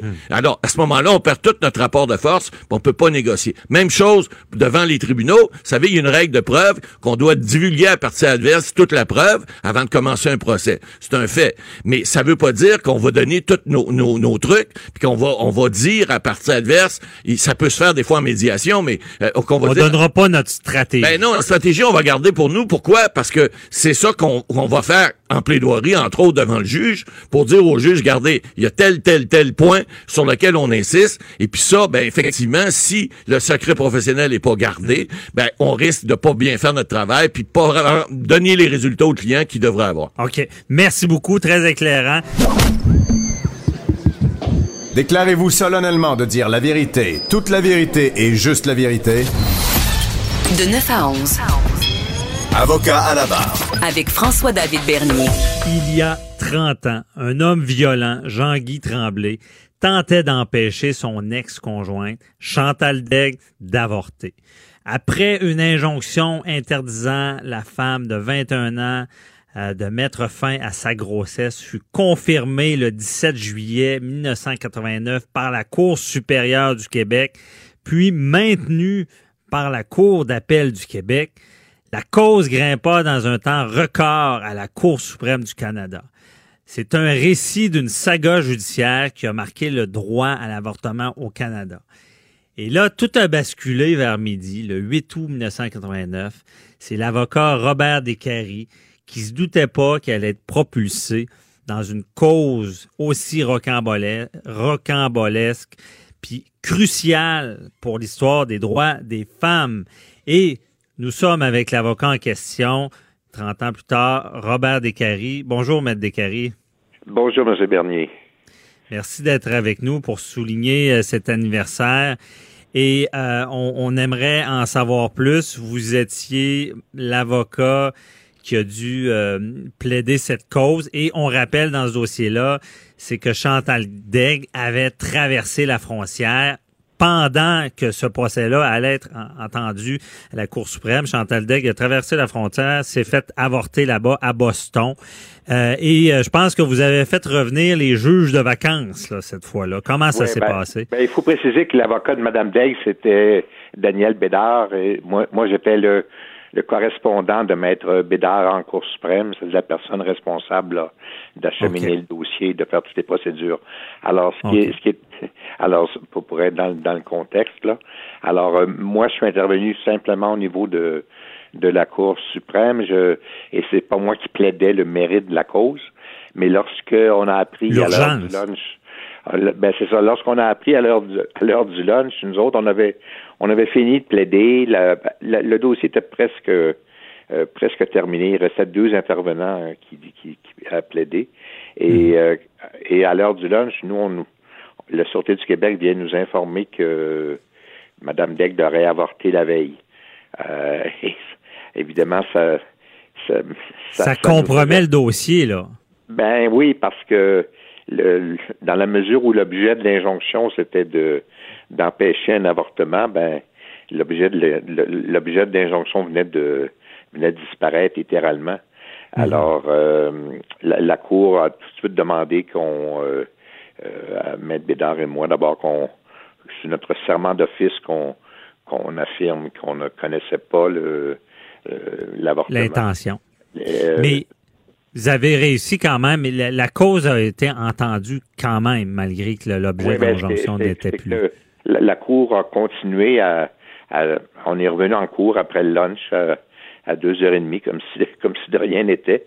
Sauf que la Cour voulait, voulait savoir si elle devait ou pas continuer d'entendre le dossier, parce que souvent dans ces dans ces, ce genre de situation-là en Cour suprême, on, si l'objet n'est plus le même, ben là, la Cour va décider de ne de pas, de pas poursuivre l'édition. Mhm. là, c'est là où moi j'ai plaidé. Euh, j'ai plaidé quand même un bon 15-20 euh, minutes. Là. Et euh, pour essayer pour dire à la Cour ben, qu'il fallait absolument que cette affaire-là soit entendue. On ne pouvait pas laisser le cirque, parce que je me souviens que j'avais parlé du mot cirque, là. Mhm. le, cirque continuer ou, ou, se reproduire dans X années avec dans des conditions qui pourraient pas être plus plus, euh, plus faciles que celles-là. Ouais. Parce que d'ailleurs, Ahmed Descaries, rappelez-nous la situation de l'avortement euh, durant ce dossier-là. C'était quoi au Québec? L'avortement était illégal? Euh, à ce moment-là, ben, oui. Et, je dois dire que nous, le, notre argument, l'argument de Maître Bédard depuis le début, était qu'en droit civil, euh, québécois et qu'en vertu de la charte du Québec, le fœtus n'était pas un être humain. C'était simplement, c'était strictement ça le débat qu'on avait nous euh, mené devant les tribunaux. Et on, ne s'est pas vraiment euh, intéressé à la à la charte canadienne. On, on voulait pas ça. On voulait pas non plus. On voulait que le débat se limite strictement. Est-ce que le, le fœtus était un être humain? Et s'il l'était pas, ben à ce moment-là, il n'y avait pas de, de, de droit qui, donc, qui pouvait se prévaloir et l'injonction ne pouvait pas être maintenue. C'est ce que vous plaidez et c'est ce qui a été accepté. C'est ce qui a été accepté, oui. La, Cour la Cour suprême a, pris bien soin de, de, dire qu'elle ne, ne, ne, décidait rien en fonction de la charte canadienne. et, alors, à ce niveau-là, l'affaire d'Aigle, elle a eu des proportions énormes, mais sur le plan de, du droit à l'avortement comme tel, c'est pas dans ce dossier-là qu'on va trouver euh, euh, beaucoup d'informations. C'est plus dans le dossier Morgan Taylor. Oui, qui, oui, oui, oui. Au, niveau là, c'est au niveau pénal, évidemment. Mais mhm. euh, la Cour suprême a dit il n'y a pas de loi en jeu, donc la charte canadienne ne s'applique pas. Et à ce niveau-là, ça c'est. Donc à ce moment-là, la Cour suprême reconnaissait que le, le puis là il y, a, eu beaucoup beaucoup de débats, il y en a encore que le fœtus n'était pas à cette étape-là encore un être humain. Et euh, c'est ce qu'il avait reconnu là. Oui, c'est ça, c'est ça. Et l'affaire Morgan Taylor, c'était plus du côté criminel, à savoir justement qu'un avortement n'était pas criminel. C'était un peu ça? Ben c'est ça. oui. Est-ce que est-ce qu'on tuait quelqu'un finalement euh, lorsqu'on avortait? Alors, euh, mais c'était au niveau au niveau purement criminel. Mm-hmm. OK. Mais la, décision euh, de Chantal Degg, est-ce qu'elle a influencé le, procès Morgan Taylor? J'imagine que oui. ben, j'imagine, oui, je dois dire que probablement, là, mais mm-hmm. c'est ça, je peux pas me mettre dans, la peau des juges, mais, mais c'est clair que le, le fœtus n'a pas beaucoup de, de, statut dans, en droit canadien, disons. OK. Puis, vous, votre combat, ce qu'on rappelle, c'est euh, c'était une avancée pour le droit des femmes au choix qu'elles avaient. Oui, absolument. Nous, on d'abord, on, décrivait M. Tremblay comme le, géniteur. On hmm. voulait pas, on prétendait que le mot père était n'était pas approprié parce qu'il n'y avait, toujours pas d'enfant. Euh, alors, euh, on l'appelait le géniteur ou le co le co-auteur de la grossesse, disons. Euh, et, dans, dans ce débat-là que vous avez eu à faire, parce que vous pouvez nous expliquer un peu, si vous, la, la cause, si vous n'aviez pas préparé ça longtemps avant, je pense qu'il a fallu rapidement que vous plaidiez devant neuf juges de la Cour suprême. Ça doit, ça doit quand même être impressionnant pour un dossier de cette envergure-là. Oui, ben je veux dire, moi, c'était ma spécialité. Là, à l'époque, j'étais le, mhm. correspondant du procureur général du Québec puis de plusieurs avocats euh, en Cour suprême. J'avais des dossiers euh, préparés sur à peu près tous les sujets possibles. Et celui-là, c'en était un, là, disons, euh, mhm. lorsqu'un dossier, euh, lorsque l'objet d'un dossier disparaît, qu'est-ce que la Cour fait? Alors, j'avais donc un dossier complet là-dessus euh, que j'ai fait venir de mon bureau parce qu'évidemment, je n'avais pas prévu plaider ça. Puis ça s'est fait. et puis combien de temps a duré la plaidoirie pour, ah, arriver à... Ben pour la mienne, je, mon souvenir, c'est que c'était en 10 et 15 minutes. Mais il n'y avait aucune interaction avec la Cour. Hein. C'était d'une froideur épouvantable. Les, Saviez pas leur décision. Ils, ont, euh, délibéré par la suite? Ben, euh, Est-ce que ça a été long? Non, quelques secondes. Le, le, temps de mettre, pour mettre Bédard d'aller s'allumer une cigarette sur le parvis de la cour, puis ils nous ont fait rentrer. Il n'a ah pas eu le temps de la finir, c'est ce qui est écrit euh, dans l'article. Il n'a pas eu le temps de finir sa cigarette. Non, non, c'est ça. Oui, c'est. Euh, ah.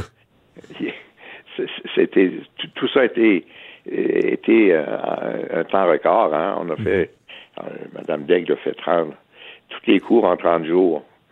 Ben oui, en tout cas, c'est vraiment une cause qui a, marqué le Québec. On, ben, moi, ça fait longtemps, je, le, nom, dès que le nom, le nom invoqué euh, me rappelait quelque chose. Et euh, merci beaucoup, euh, Maître Descaries, de nous avoir expliqué ce que vous avez vécu avec ce dossier-là, l'avancée pour le droit des femmes. on s'entend tout à l'heure, on parle de politique américaine avec Luc La Liberté. je suis pas sûr qu'aux États-Unis sont sont rendus, où est-ce qu'ils sont rendus, c'est encore, il y a encore plus de débats.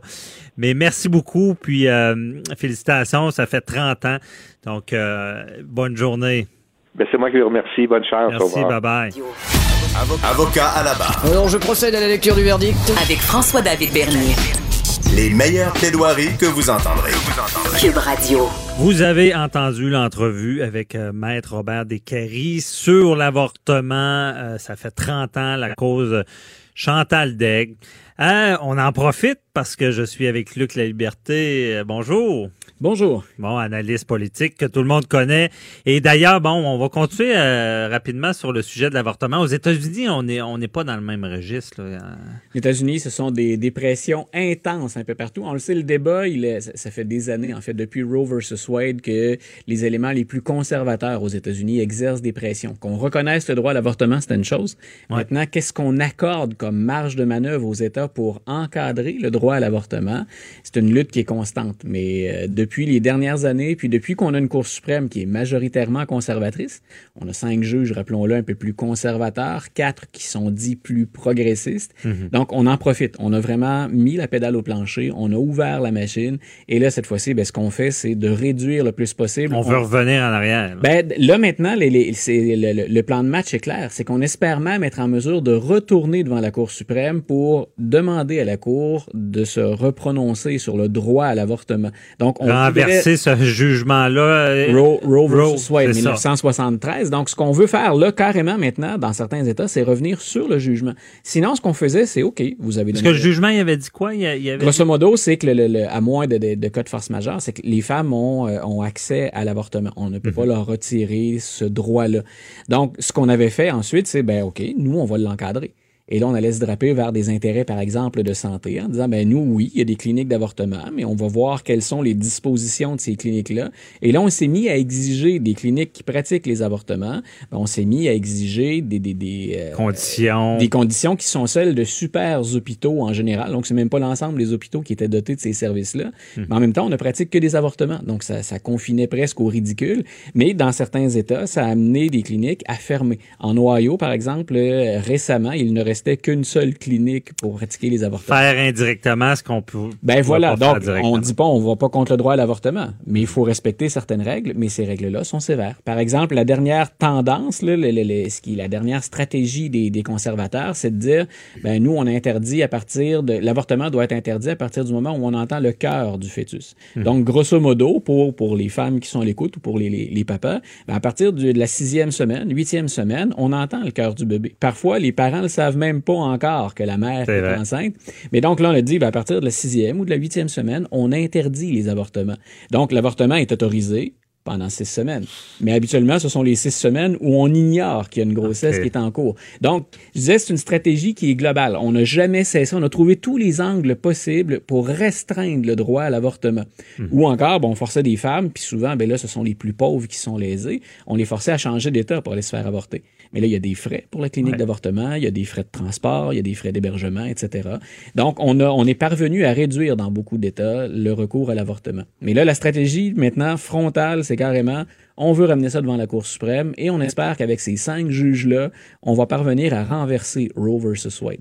Donc, c'est une. Euh, moi, je pense qu'on va échouer rendu là parce que même les juges conservateurs qui sont en place actuellement, quand on étudie leur passé, quand ils se sont prononcés, qui ont émis des avis, habituellement, ils s'attaquaient pas à Roe versus Wade. Mais c'est pour dire à quel point on se sent à l'aise ou en tout cas, on pense qu'on a une fenêtre d'opportunité pour remettre en question l'avortement et on va entrer. Ah, c'est quelque chose. Voilà.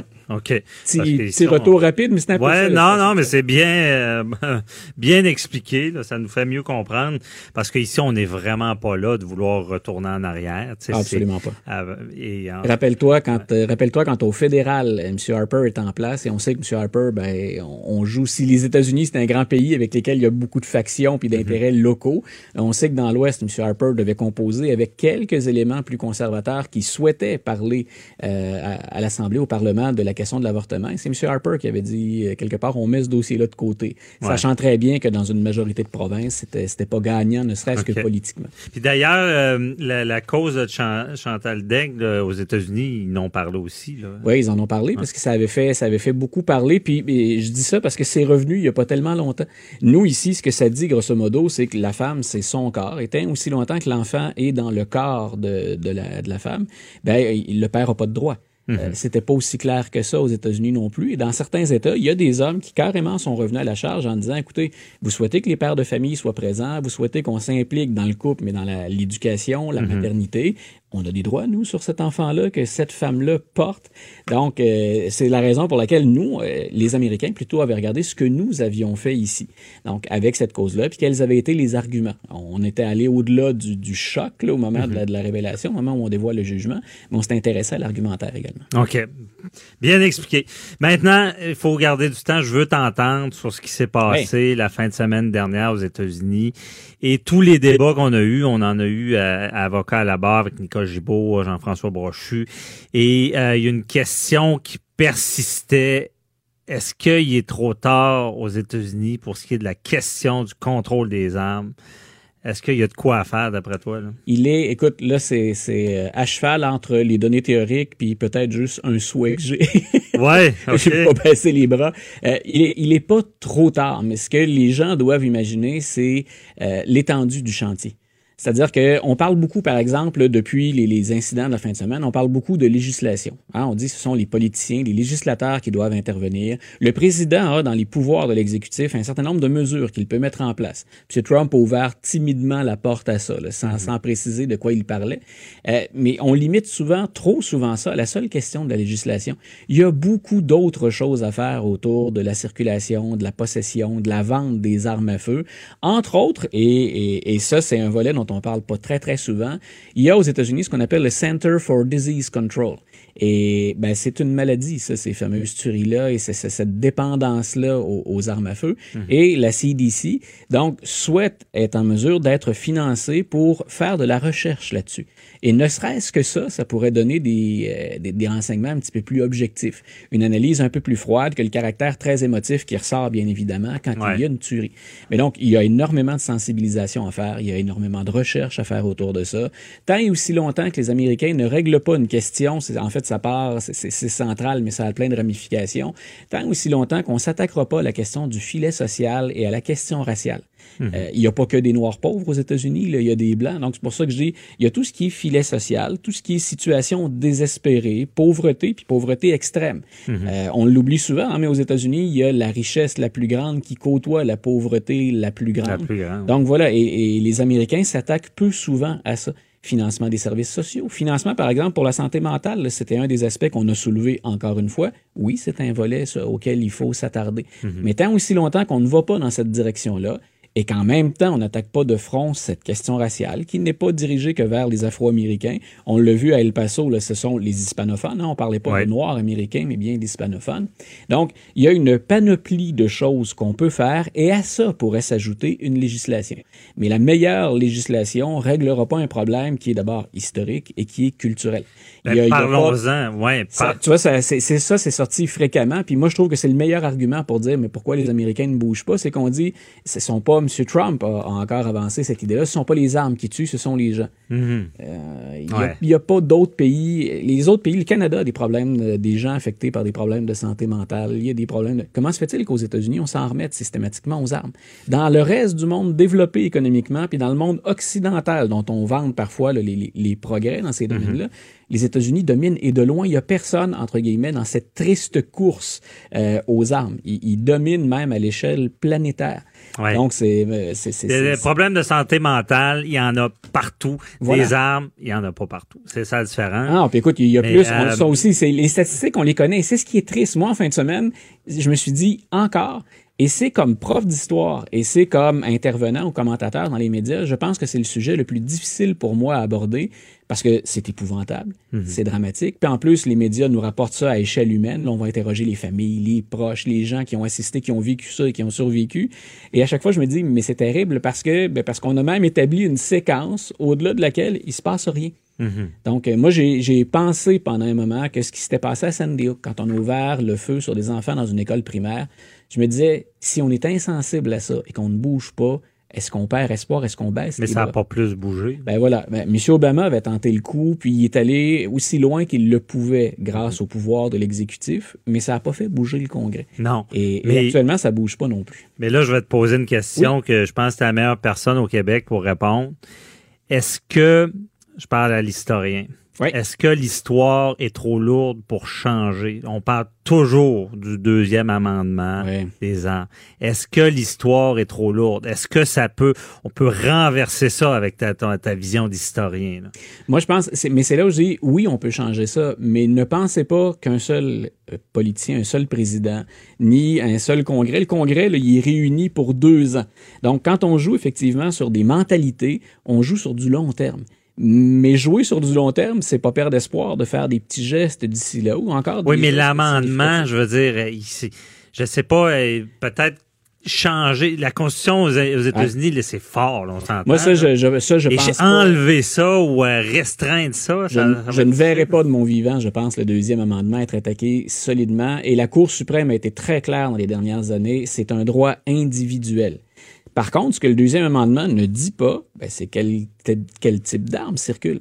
Euh, la seule chose que M. Trump, puis je pourrais y revenir d'ailleurs sur ce que M. Trump a dit, il, est, il, est, allé dans un mensonge assez grossier, mais la seule oh. chose positive dans le dossier des armes pour M. Trump, c'est qu'il était d'accord avec ce qu'on a mis en place au Congrès pour retirer des armes ou ne plus vendre ce qu'on appelle les bomb stocks. Hmm. Donc, c'est ce qu'on installe sur une arme semi-automatique pour en faire une arme automatique.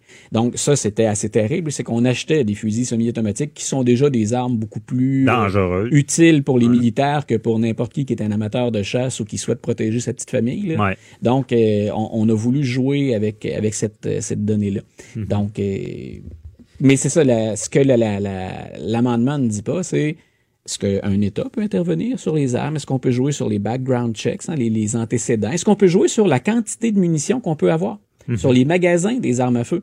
Euh, on a vu en Ohio, c'était terrifiant de voir en 30 secondes ce que le tireur est parvenu à faire. En 30 secondes. 30 secondes. Ah, parfois, on dit, ben oui, ils sont violents, il aurait pas avoir un couteau. Oui, mais avec un couteau en 30 secondes, vous faites jamais le dommage que ce gars-là est parvenu à faire. Puis même chose pour... les euh, personnes ont une chance de, faire de quoi. Voilà, donc... Il aucune chance. Quand, je disais, il y a, oui, effectivement, il y a un certain nombre de législations. Puis c'est ça qu'il faut mettre de l'avant.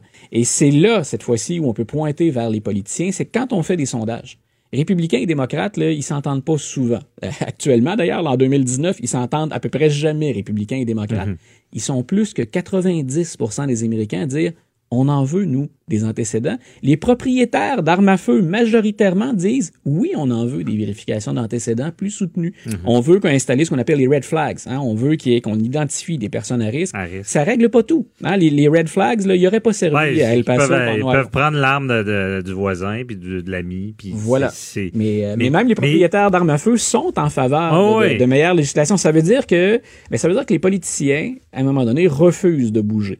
Et M. Trump refuse de bouger, entre autres, parce qu'en 2015-2016, la NRA a contribué pour 30 millions. Et ce qu'on oublie de M. Trump... C'est ce que tu parlais des euh, déclarations de Trump. Là, oui, quand, quand, je dis, qu'il a menti, puis c'est vraiment avec M. Trump, je sais qu'il y a des partisans, mais il ment comme il, respire. Comme il respire. L'expression peut pas mieux s'appliquer qu'à lui. Écoute, on est rendu, je pense, à 5000 mensonges en deux ans. Ça, c'est historique. Mm-hmm. Donc, quand M. Trump dit dans sa déclaration officielle lundi, j'ai fait plus que n'importe quel autre président. D'abord, c'est très gros, c'est long, l'histoire américaine. Et d'un autre côté, au contraire, ce qu'on oublie, c'est qu'avant de donner son appui à, ce retrait-là des bomb stocks, ce que j'appelais le, le, dispositif, il avait assoupli beaucoup de règles pour rendre plus facile la circulation et la possession des armes.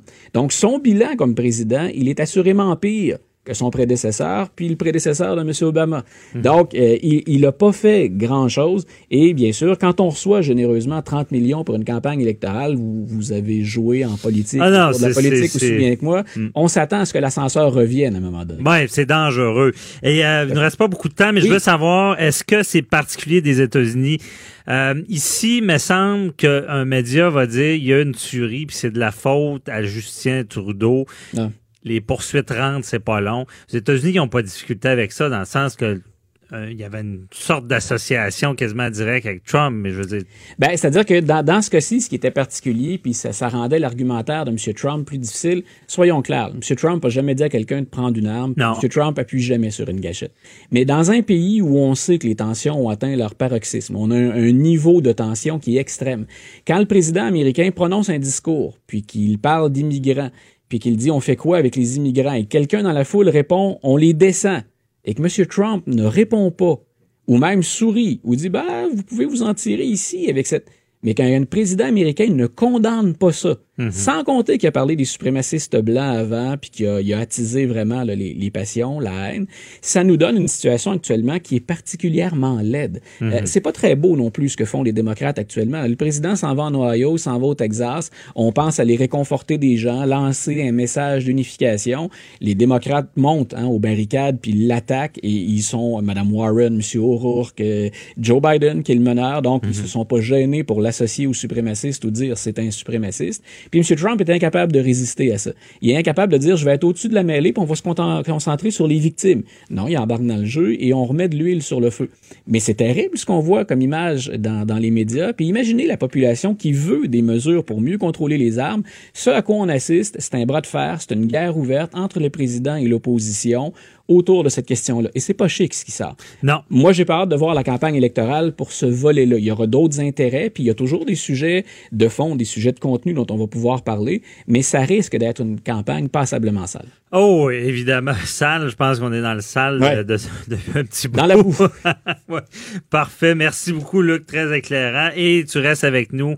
oui, bien sûr. Euh, tu vas répondre à une question du public et Maître Boily également. À tout de suite. De 9 à 11, vous écoutez Avocat à la barre. Toujours en compagnie de Luc La Liberté, euh, spécialiste de la politique américaine. Je suis aussi avec euh, Jean-Paul Boilly, notre chroniqueur. Bon, ben, rebonjour à vous deux. Euh, donc, et Joanie Henry, qui, qui est la personne à la mise en onde, qui est avec nous. Bonjour, Joanie. Bonjour. Merci d'être avec nous. C'est ça, on avait une question euh, qui, était adressée euh, à Luc pour oui, ben, en fait, c'était surtout un, commentaire par rapport euh, à Donald Trump, mais j'ai tourné un peu son propos pour vous le mettre sous forme de question parce qu'il y avait quand même une question à travers tout ça. C'est anonyme.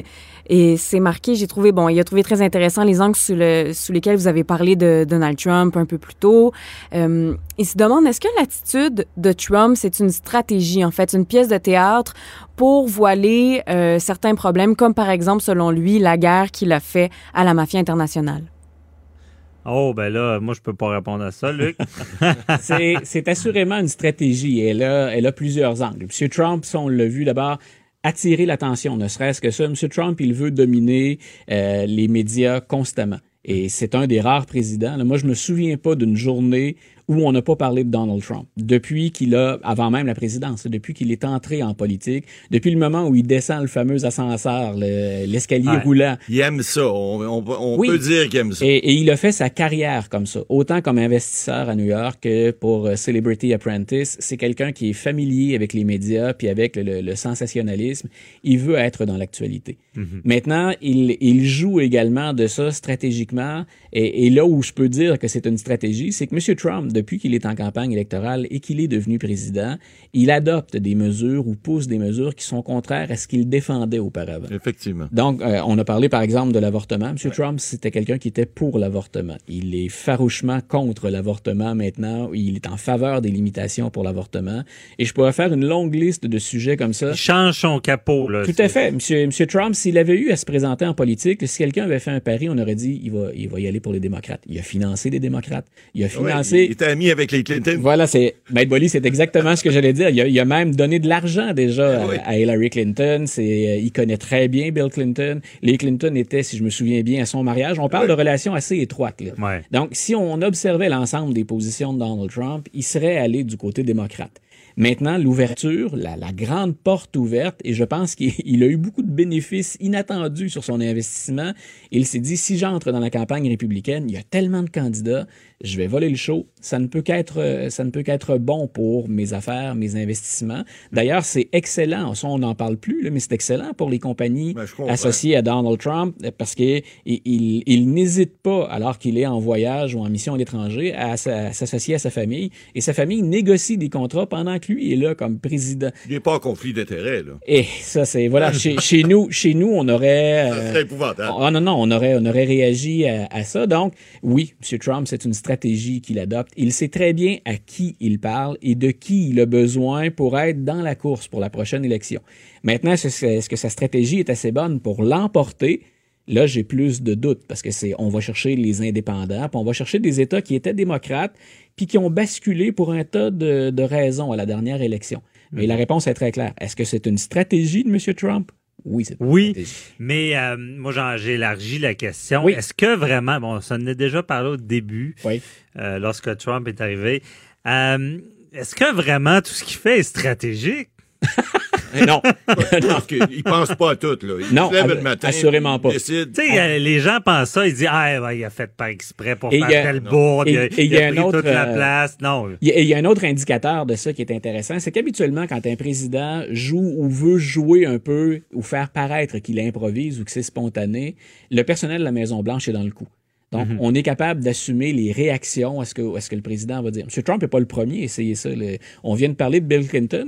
ça n'a pas été chic à plusieurs égards, la présidence Clinton non plus.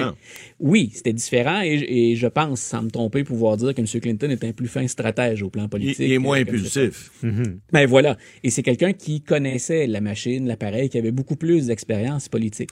Clinton, à part l'histoire de Monica Lewinsky, je veux dire, il faisait pas tant de vagues. Là. Ben, ça, il, y a, eu des il y a également eu des ententes financières, achats de terrain. Euh, il, a, été, euh, on a enquêté sur Bill Clinton beaucoup et ça, ça affaiblit la candidature de Mme Clinton qui à tort ou à raison, aux yeux des gens, avait plein de, squelettes dans son placard. Mais on est, on est d'accord, Luc, tout à l'heure, tu parlais des mensonges de M. Euh, Trump. Ça n'a rien d'égal avec euh, Non, puis... Et, Trump, c'est tous les jours. c'est Voilà, et il y a une donnée aussi qu'on a intégrée euh, récemment, puis pour, pour faire le parallèle à quel point ça a changé un peu de temps. Moi, je me souviens que quand Barack Obama est rentré à la Maison-Blanche, il avait un iPhone, M. Obama, et il... c'est vrai. C'est un président qui jouait avec son téléphone constamment. Et quand il est rentré à la Maison-Blanche, on dit non, non, vous laissez ça de côté, votre téléphone. Puis Obama dit non, vous allez me faire quelque chose de sécurisé, mais je veux discuter avec mes amis sur le terrain. Il dit c'est une bulle dans la Maison-Blanche. Je veux être capable d'aller voir, d'avoir le, le, le filet. contact. Je veux garder mhm. un contact, je veux garder les pieds à terre. Et, euh, et on a fait ça, mais c'était une ligne sécurisée. Il y avait que quelques personnes capables de communiquer avec le président et lui de leur répondre. Son avenir, son, son, son, son entourage. Voilà. Et quand M. Trump arrive à la Maison-Blanche, moi, j'avais dit, même, je me souviens d'avoir dit ça en classe. J'ai écouté, ne serait-ce que pour des raisons de sécurité, M. Trump, il a tweeté ou beaucoup en campagne, on va lui retirer ça. Non, au contraire. Et on en débat même maintenant. C'est pire. Oui, et on en débat même au plan constitutionnel. Que, fait-on avec le téléphone du président et avec les messages? C'est important de savoir quand le président tweet, c'est le commandant en chef de l'armée. Donc, quand il parle de l'armée, est-ce que c'est un ordre qui envoie au Pentagone? Ou c'est le citoyen Trump qui gazouille un matin en se levant, il s'est levé du mauvais pied puis il décide d'y aller. Mais comment fait-on pour gérer la police? Mais comment? on, s'entend que c'est à peu près n'importe quoi. Mais oui, son opinion en pleine nuit sur un cas, quoi. Un cas récent qui peut avoir des implications très graves. Euh, Hamid Karzai, qui est l'ancien président de l'Afghanistan, donnait une entrevue à Libération hier. Et il dit les Américains nous ont euh, en bon québécois depuis des années. Puis, euh, et il dit écoutez, le président américain a même menacé de faire sauter l'Afghanistan. Puis ici, on a très mal réagi. C'est vrai que M. Trump a dit écoutez, moi, si je voulais régler l'Afghanistan, je peux les rayer de la carte. Ah. En diplomatie, quand on est en train de négocier avec nos alliés qui sont au ah, pouvoir à Kaboul, et les talibans sur le terrain, ben voilà. Ben, c'est évident. Et, mais et quel sérieux on accorde à ça? Au mhm. Pentagone, il n'y a pas un général qui dit non, non, nous, on raye pas ça de la carte, on est en train de négocier avec eux pour s'en aller. Donc, mais c'est là où ça devient, et, et quel, je, répète encore, est-ce que c'est un ordre? Est-ce que c'est une décision présidentielle quand le président gazouille? Mais c'est grave. Non, c'est grave. des milliards en plus de. Ah, mais euh, je me pose une question. J'ai l'impression que là, il y a eu beaucoup de démissions. Parce que tout à l'heure, ça, m'a marqué. Tu disais, ah, si euh, Clinton faisait une sortie, on la contrôlait. J'ai l'impression que l'entourage de, de, de, Donald Trump a abdiqué sur pas mal d'affaires. C'est des experts après sinistres. C'est ça. Ils éteignent des feux. Eh, choisissez, choisissez, la compagnie que vous voulez. eux, eux ils, sont là. Puis, et c'est pas pour rien qu'il y a des portes tournantes à la Maison-Blanche. C'est un nombre record de conseillers, mais de ça personnel. jamais vu. Effectivement. Donc, on, on, franchit des records. Ça veut dire que ces gens-là s'essoufflent ou encore, dans certains cas, perdent leur crédibilité complètement. Si vous entrez là comme avocat, euh, puis que vous défendez l'impossible, à un moment donné, il y a une limite à ce que vous pouvez dire pour défendre le président avant de retourner travailler dans un bureau privé. Donc, euh, non, voilà. Alors, euh, on joue, on joue gros et c'est la raison pour laquelle on essouffle ces gens-là très, très rapidement. Bon, on joue gros et moi, j'ai constaté au début beaucoup d'opposition à Trump. J'ai l'impression qu'il y en a moins, ça c'est mon opinion. Et j'ai l'impression qu'à un moment donné, les gens vont se rallier pour pas tout perdre dans leur vie. Ben, c'est-à-dire qu'il y a deux choses. Il y a les républicains qui ont les yeux rivés sur l'élection condamnent leur président, ils se condamnent à l'élection. Donc, ils ont les mains attachées dans le dos. Sinon, ce que M. Trump a fait, Et là, lui s'est amélioré dans, dans, dans, sa façon de faire ou dans sa vision des choses. C'est que ceux qui étaient là et qu'on considérait être des chiens de garde ou le rempart, il disait, eux, ils vont ramener Trump à l'ordre. Ils vont lui dire, ça ne se fait pas. Ils sont plus là. Monsieur Trump les élimine même systématiquement et il ne s'entoure que de ce qu'on appelle parfois communément des yes men ou des yes women. Des yes men. Voilà. les yes men vont augmenter. Parce que là, on est en fin d'élection s'il est réélu, là, il, du, Yes Man, il va en avoir plus parce qu'on est reparti pour un il beau, il a bien compris. Les, derniers, les derniers gestes, les dernières dominations, d'ailleurs, il en a perdu une il n'y a pas tellement longtemps parce qu'il choisissait à la tête du renseignement quelqu'un qui n'avait jamais travaillé dans le renseignement.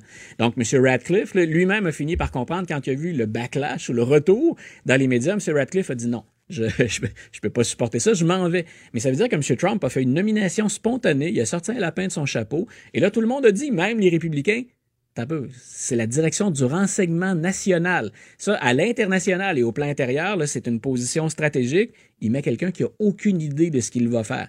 Vous gérez plus d'une dizaine de services de renseignement hyper spécialisés. CIA, vous connaissez pas ça. Et vous ne connaissez pas ça. Donc, c'est dramatique. Il en a caché de ses candidats à l'éducation. Il a mis Mme DeVos, qui est une femme qui est d'une incompétence crasse. ça aussi, il y aura un cours à donner là-dessus. Il a fait la même chose euh, avec Ben Carson. Mais ce sont des dossiers qui reviennent moins dans l'actualité. Il y a des implications, du moins pour les médias. Pour les enfants qui sont à l'école, il y en a. Mais dans les médias, il y a moins d'implications. Donc, on les voit peu, ces gens-là voit peu parce que Trump prend toute la place. Voilà. Mais on n'expose pas leur incompétence au vu et au su de tout le monde. Là, ça a été le, la raison pour laquelle il y a une tempête autour de M. Radcliffe. C'est mm-hmm. on parle d'ingérence russe, puis euh, M. Mueller vient de nous dire que les Russes travaillent encore, puis vous placez un incompétent à la tête du renseignement. Mm-hmm. Mais il avait une belle qualité, M. Radcliffe. C'est un supporter 100% fidèle à Donald Trump. Donc, on a joué la loyauté. Voilà, on a joué la loyauté au détriment des compétences. Oui, mais d'ailleurs, euh, ben, finalement, on n'aura pas de temps pour les autres questions. C'est trop intéressant. mais là, j'en viens à une question qui est... Mais on a bien répondu à celle-là. Oh, et bien répondu. Et plus, là, moi, j'en ai une, là, très importante. Oui. Moi, je me rappelle, quand Donald Trump est arrivé, là, on, avait l'impression d'être dans un film là, qu'on voit, là, où est-ce qu'il y a toute une mise en scène, un film apocalyptique, là, tu sais, que la guerre allait pogner ben comme faut. Mais là, avec ce que tu me dis, qu'il tweet, puis que ça peut être un ordre présidentiel, puis il a pas peur de dire qu'il va rayer un pays... Euh, euh, il met un incompétent à, la défense. oui. c'est ça, pas incompétent, quelqu'un moins d'expérience. Est-ce que Donald Trump il est réellement dangereux? Euh, est-ce que ou, ou seulement des phrases comme ça? Est-ce que c'est un danger? Non, non, non, Il, y a de, il y a de réels dangers. Les Américains n'ont pas fini de payer. Même quand il va être parti, on va encore payer pour ce qu'il a fait, ne serait-ce qu'à l'international. Regardez ce qui s'est passé avec la Chine présentement. Voilà. C'est épouvantable. Je veux dire, mais y a-t-il un potentiel de, de guerre? Là? on est oui, ça peut être dangereux. Oui, il peut l'être. Mais je, pense que ça, M. Trump aime bien la rhétorique vigoureuse, musclée. Mais là, cette fois-ci, dans ce dossier-là, il est entouré de gens plus radicaux que lui. Et c'est M. Trump qui a mis les freins la dernière fois pour de la Syrie. Donc, quand c'est Donald Trump qui est votre rempart pour, pour éviter ah. la guerre, vous jouez quand même gros. Donc, et, et, ceux, et ceux qui sont derrière lui, les Pompeo... Euh, est-ce qu'on peut dire que la guerre ne sera pas un problème avec Donald Trump tant qu'il verra pas un intérêt économique? Parce qu'on se rappelle dans l'histoire, la guerre, économiquement parlant, avait mis la map les États-Unis. Il va, rapidement être dépassé par les, par les enjeux de ce côté-là, M. Trump. C'est pas rassurant de le voir là. Sinon, en politique intérieure, ça c'est devenu un peu ma devise. Finalement, je le vois maintenant comme enseignant ou comme prof d'histoire américaine, M. Trump, en me disant si sa présidence va avoir servi à quelque chose, c'est démontrer les failles du système. M. Trump, il entre et ses avocats entrent dans chacune des failles du système et il les testent. Par exemple, là, puis je te laisse, je te laisse là-dessus. Mhm. Euh, M. Trump a dit, euh, il y a une commission à la Chambre des représentants qui veut que mon ancien conseiller juridique témoigne. M. Trump a dit non, non, non. Il y a une immunité de l'exécutif, c'est-à-dire que tous ceux qui travaillent pour moi, qui ont travaillé à la Maison Blanche, n'ont pas à témoigner. Mhm. Il n'y a aucune règle constitutionnelle claire là-dessus. Il n'y a rien là, Lui a décidé que c'était ça. Voilà. Et là, la Chambre des représentants a dit, OK, nous, on poursuit finalement la Maison-Blanche sur cette décision-là et on va voir, parce qu'il y a des notes internes. M. Nixon avait dit, par exemple, et avait dit, mes, mes, mes proches ne témoigneront pas. Mhm. Mais c'est des notes, ce sont des notes internes. Il n'y a rien qui relève là-dedans, qui relève de la Constitution. Pour moi, aucune protection, mais lui, il en crée une. Voilà. Donc, et moi, pour, pour moi, ça, ça devient intéressant. C'est quand M. Trump va être parti, un jour, ça va arriver. Ben, c'est sûr, ça va sortir. Voilà, ben c'est qu'il faut, il faut que pour les autres présidents ou présidentes, on ait des règles un peu plus claires que ça. Ça nous montre qu'elle est loin d'être parfaite. Elle est bonne, la Constitution. Bon, mais finalement, il va faire évoluer les États-Unis. Ben voilà, indirectement, bien, bien, malgré lui, M. Trump va faire progresser une partie du droit et de l'évolution ah, de l'interprétation bon. de euh, Je te félicite, t'es un des rares à trouver quelque chose de bon. ah, mais je travaille fort. on, on retient ça. par contre, avant de te laisser partir, je vais te poser la, question souvent, en tout cas, du moins à chaque fois que je suis en entrevue. À cette étape-ci, est-ce que Trump est réélu? Réélu? Moi, je ne pense pas. Je enregistré ça, vous me le ramènerez euh, si, jamais je, si jamais je devais me tromper. Mais ce qu'on voit comme chiffre et ce qu'on voit comme dynamique dans les États importants, dans les États où il y a sa base, M. Trump, ça n'a pas bougé. Il va les gagner, ces États-là. Mais il y a au moins cinq ou six États actuellement où il est en danger. Donc, si les démocrates, c'est le gros si, les démocrates jouent bien leur jeu, moi, je pense qu'on aura un nouveau président, ou peut-être même une nouvelle présidente en 2020. Si j'avais de l'argent à mettre là, non, on fait pas ça, c'est illégal, mais si j'avais de l'argent à placer là, je placerais ça sur les démocrates actuellement. Mais on regarde le tape parce qu'on sait pas. Mais on regarde le tape conserver, conserver le tape précieusement. Je, la question, je t'avais posé la question à J'appelle mon avocat il y a, cette année plus tôt et tu n'étais pas de, aussi catégorique, mais là, c'est bon, bon. Parfait. Mais ça peut changer. Ça évolue, ça peut changer. Euh, vous le savez, vous savez, hein, un an en politique, c'est long. Une éternité. Ça, se dit pas, mais c'est deux éternités. c'est bon. Merci beaucoup, Luc la liberté. Bonne fête de journée. Euh, très bonne. Merci beaucoup, M. Boily. Ben oui. euh, finalement, ben, désolé, M. Boily, on avait d'autres questions. On les fera la semaine prochaine. Avocat à la barre. Avec François-David Bernier. Des avocats qui jugent l'actualité tous les matins. Je suis avec Véronique Racine pour notre chronique showbiz du jour. Bonjour. Bonjour. Bon, jeudi. Bon jeudi. Et euh, on commence avec le Comédia Fest. C'est la deuxième journée.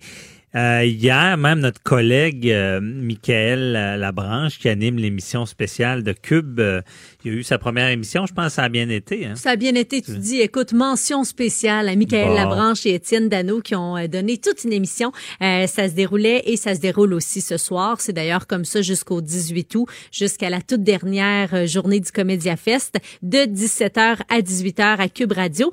Et ce soir, ils vont recevoir Eddie King, un gars qui est né en France de mhm. parents congolais. Euh, en 2018, on l'a vu entre autres dans le film de Denis Arcand, La chute de l'Empire américain. Ils vont avoir aussi parmi les invités euh, Pascal Cameron, un artiste de la relève, un humoriste, et euh, finalement la chanteuse Guylaine Tanguay. Donc tous les détails à Cube Radio ce soir à 17h. Bon, très bonne émission.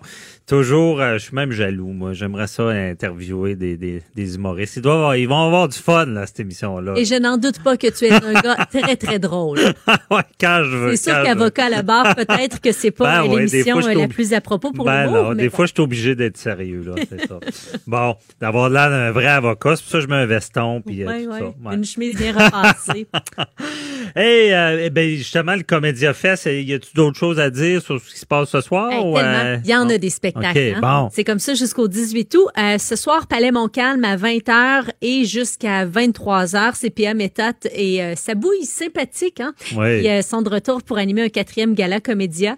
Euh, ils vont nous présenter euh, Billy Tellier, Dominique Paquette, François Massicotte, Mario Tessier, Peter McLeod, entre autres aussi euh, Mathieu Cyr. Et pour avoir accès au Palais Montcalm pour ce spectacle-là, ça prend les billets gala. Donc, si vous avez les, lunettes, là, ça ah, fonctionne pas. Vous pouvez quand même aller flasher avec vos lunettes, mais ça vous prend euh, les billets gala. Ouais. PA méthode, à, chaque fois je pense à lui, je pense à son show là, des années. Euh, c'était quoi, les années 80 avec la DeLorean, puis le, le, petit look. Euh, euh, pantalon de jogging. Oui, ça en a marqué plusieurs. ouais, c'est ça. Bon, ben, très bon show ce soir. Village Diouville de 21h à 22h30. C'est les Denis Drolet qui vont souligner le dixième anniversaire de l'album euh, Chant de Plume la Traverse. Donc, hommage à l'œuvre de Plume la Traverse. Ils vont nous présenter euh, les plus grands succès du chanteur. Place, oui, de, ouais, non, mais Denis Drolet, c'est toujours bon. C'est humour noir, j'imagine. Absurde. Qui, toujours absurde. Ouais, je les aime beaucoup. Surtout euh, celui là, qui a de la bête tout le temps. Là. Euh, le barbu, Denis Barbu. ouais. Ils ont un, humour particulier, un humour bien à eux. J'aimerais ça faire une journée comme lui. être bête. Ah toute la journée. Ben, écoute, garde-toi, fais juste nous avertir là, que c'est cette journée-là. OK, Pour pas qu'on le prenne personnel. Hein. Place Georges V à 20h, c'est euh, Piment Fort qui est présenté au Festivalier. Euh, c'est une deuxième année consécutive. C'est trois panélistes qui vont euh, s'arracher les jalapenos. Là. Je pense que vous connaissez le concept. là, Tout, le monde, tout le monde a vu l'émission de, de, de, Piment Fort là, de Normand Brathwaite. C'est pas lui qui est là. là. Oui, il est, C'est lui, OK, Ben oui. bon, ouais, je suis pas vite. Mais non. Hey, yeah, c'est bon, c'est encore Je meilleur. Je là. l'avais pas encore dit. Tu sais, la, la question, OK. euh, la question est non, mais on me l'a dit souvent. Je me dis, ah, c'est un remake, mais c'est l'original. Oui, puis c'est Bon. un rendez-vous quotidien durant euh, le Comédia. C'est accessible avec euh, les lunettes jaunes. Hey, super. À 23h, show 3X, évidemment. hein, Ah. c'est- pas un show familial, hein? On laisse Non, ben à la c'est là le judiciaire. J'espère qu'il y a un gros avis. Euh, ce show n'est pas pour un public. Ça doit être 18 ans, non, peut-être 16 ans. Là. Public averti. Averti. Ouais, Ouais. et c'est accessible avec les lunettes. Parmi les invités, Simon Delille, Étienne Dano, Kathleen Rouleau et aussi Yannick de Martineau. Donc à 23h ce soir euh, pour le show. Ça, les 3X. 3X, là, on je n'ai parlé hier avec euh, Michael Labranche, mais c'est plus. euh, ça doit être- C'est ça, c'est c'est de l'humour plus poussé. Oh oui, c'est de Ouais. l'humour croustillant. Hein? Croustillant. L'humour de fesses, disons. OK, de fesses, ouais, c'est ça. N'ayons pas peur des mots, C'est Colin. bon. Il y a Mike Ward qui est sous écoute, qui débute à 22h30. C'est un podcast humoristique. Beaucoup d'improvisation. Je pense que vous allez apprécier. Vous allez voir aussi Mike Ward sous, euh, sous un angle différent, l'angle de la spontanéité, parce qu'habituellement, un show, c'est toujours très, très bien rodé. Mais là, il parle de tout et de rien avec ses invités. Il est sans script, sans montage, sans censure, comme on le connaît. Mhm. Euh, très intéressant là, à 22h30 avec Mike Ward. Euh, 19 à 22h45, toujours dans le cadre du Comédia Fest. Euh, D'ailleurs, vous avez tous les détails hein, de ça sur euh, le site Internet de l'événement. C'est mieux On- d'écouter. Oui, c'est euh, vous allez pouvoir réécouter en podcast là, cette chronique très informative. Puis euh, on peut monter à bord euh, d'un autobus. Je sais pas si tu en as entendu parler. C'est sur la Grande Allée. Il y a un autobus euh, jaune. Là. Puis on présente des spectacles chaque 15 minutes. Court, et c'est ouais, c'est ça. C'est des de courts spectacles. Ça se nomme les petites vites. Mhm. Et on peut découvrir les humoristes de la relève. Ah. Et finalement, leur Comédia Fest de 17h à 18h euh, avec Michael Labranche, Étienne Dano et Gabriel Caron à ne pas manquer à Cube Radio. Bon, toute, euh, toute une autre grosse soirée pour Comédia Ouais. Fest. Et, et le 8 août marque un moment historique dans le monde de la musique. C'est quoi ce moment? Ben aujourd'hui, euh, c'est pas rien. C'est le 50e anniversaire euh, de la photo du dernier album studio des Beatles. Ah ouais, OK. Ouais. Dernière photo d'album? Oui, Abbey Road. C'est sûr que tu connais. Là, c'est devenu euh, l'une des pochettes les plus populaires au monde. Là. Euh, C'est quoi donc la photo? Ben, on les voit passer sur un passage à piétons devant les studios Abbey Road. Ah, Donc, ouais. Il y avait euh, John Lennon, Mhm. Ringo, Paul McCartney, George Harrison. C'est le fameux euh, fameux album des théories du complot, hein, parce que plusieurs disaient que Paul McCartney était représenté par un sosie, euh, qu'il était mort à cette époque-là. Ah ouais. ouais, ouais, Ah, ouais. mais il y a- il y a- cette personne-là avait, ben, il est venu en show à Québec euh, des années plus tard. Il est certainement pas mort. C'était la théorie Paul is dead. Et d'ailleurs, Paul McCartney a souvent joué avec euh, cette thé- théorie-là. Là, lui, il trouvait Il ça ridait euh, ça. loufoque. Tout à fait. Bon. Un cliché qui avait été pris vers 11h35 là, le 8 août 69 et euh, il y a des fans là, qui sont déjà sur place là, pour euh, festoyer le 50e anniversaire. C'est fort, pareil, ce genre de groupe-là. Je ben, un, un- un- tu sais, quand on fera une chronique, je me demande aujourd'hui quel groupe vont être aussi forts dans, je sais pas, les Beatles, c'est, ça fait combien de temps, là, cet album-là? C'est 50e anniversaire aujourd'hui. C'est Beatles, c'est encore très fort. Je sais pas quel groupe aujourd'hui va être aussi fort euh, plus tard. Je sais Ben, pas si... c'est pas un groupe, c'est plus une artiste. Euh, oui, là, elle a marqué aussi les années 80-90. D'après moi, Madonna va toujours rester Ouais. une icône. C'est vrai. Euh, elle est encore présente dans le monde de la musique, peut-être un peu moins qu'à l'époque, Mhm. mais quand même, elle roule bien sa bosse. là. Bon, mais c'est vrai, on, on va regarder ça. Euh, rapidement, c'est ça, les studios Disney ont annoncé qu'ils comptaient produire de nouvelles versions de comédies populaires. C'est quoi Mm. ça? Entre autres, Maman, j'ai raté l'avion. Ah, OK. Bon, tu connais Ah, le film, donc ah, on va ah. faire des euh, remakes qui vont euh, servir à alimenter le nouveau service de streaming Disney Plus Mhm. qui doit être euh, lancé à la fin de 2019. On veut évidemment concurrencer le géant Netflix et l'annonce du projet de Disney s'est répandue très rapidement sur les réseaux sociaux. Il y en a plusieurs qui ont qui ont, qui ont qui ont pas vraiment bien accueilli la nouvelle, si je peux le dire comme ça, dans le fond, qui étaient tout à fait en désaccord avec l'idée d'avoir des remakes, entre autres pour Maman, j'ai raté l'avion. OK, bon, ben, ça va être bon, moi, je pense. Merci beaucoup, Véronique Racine. on se retrouve demain. Cube Radio.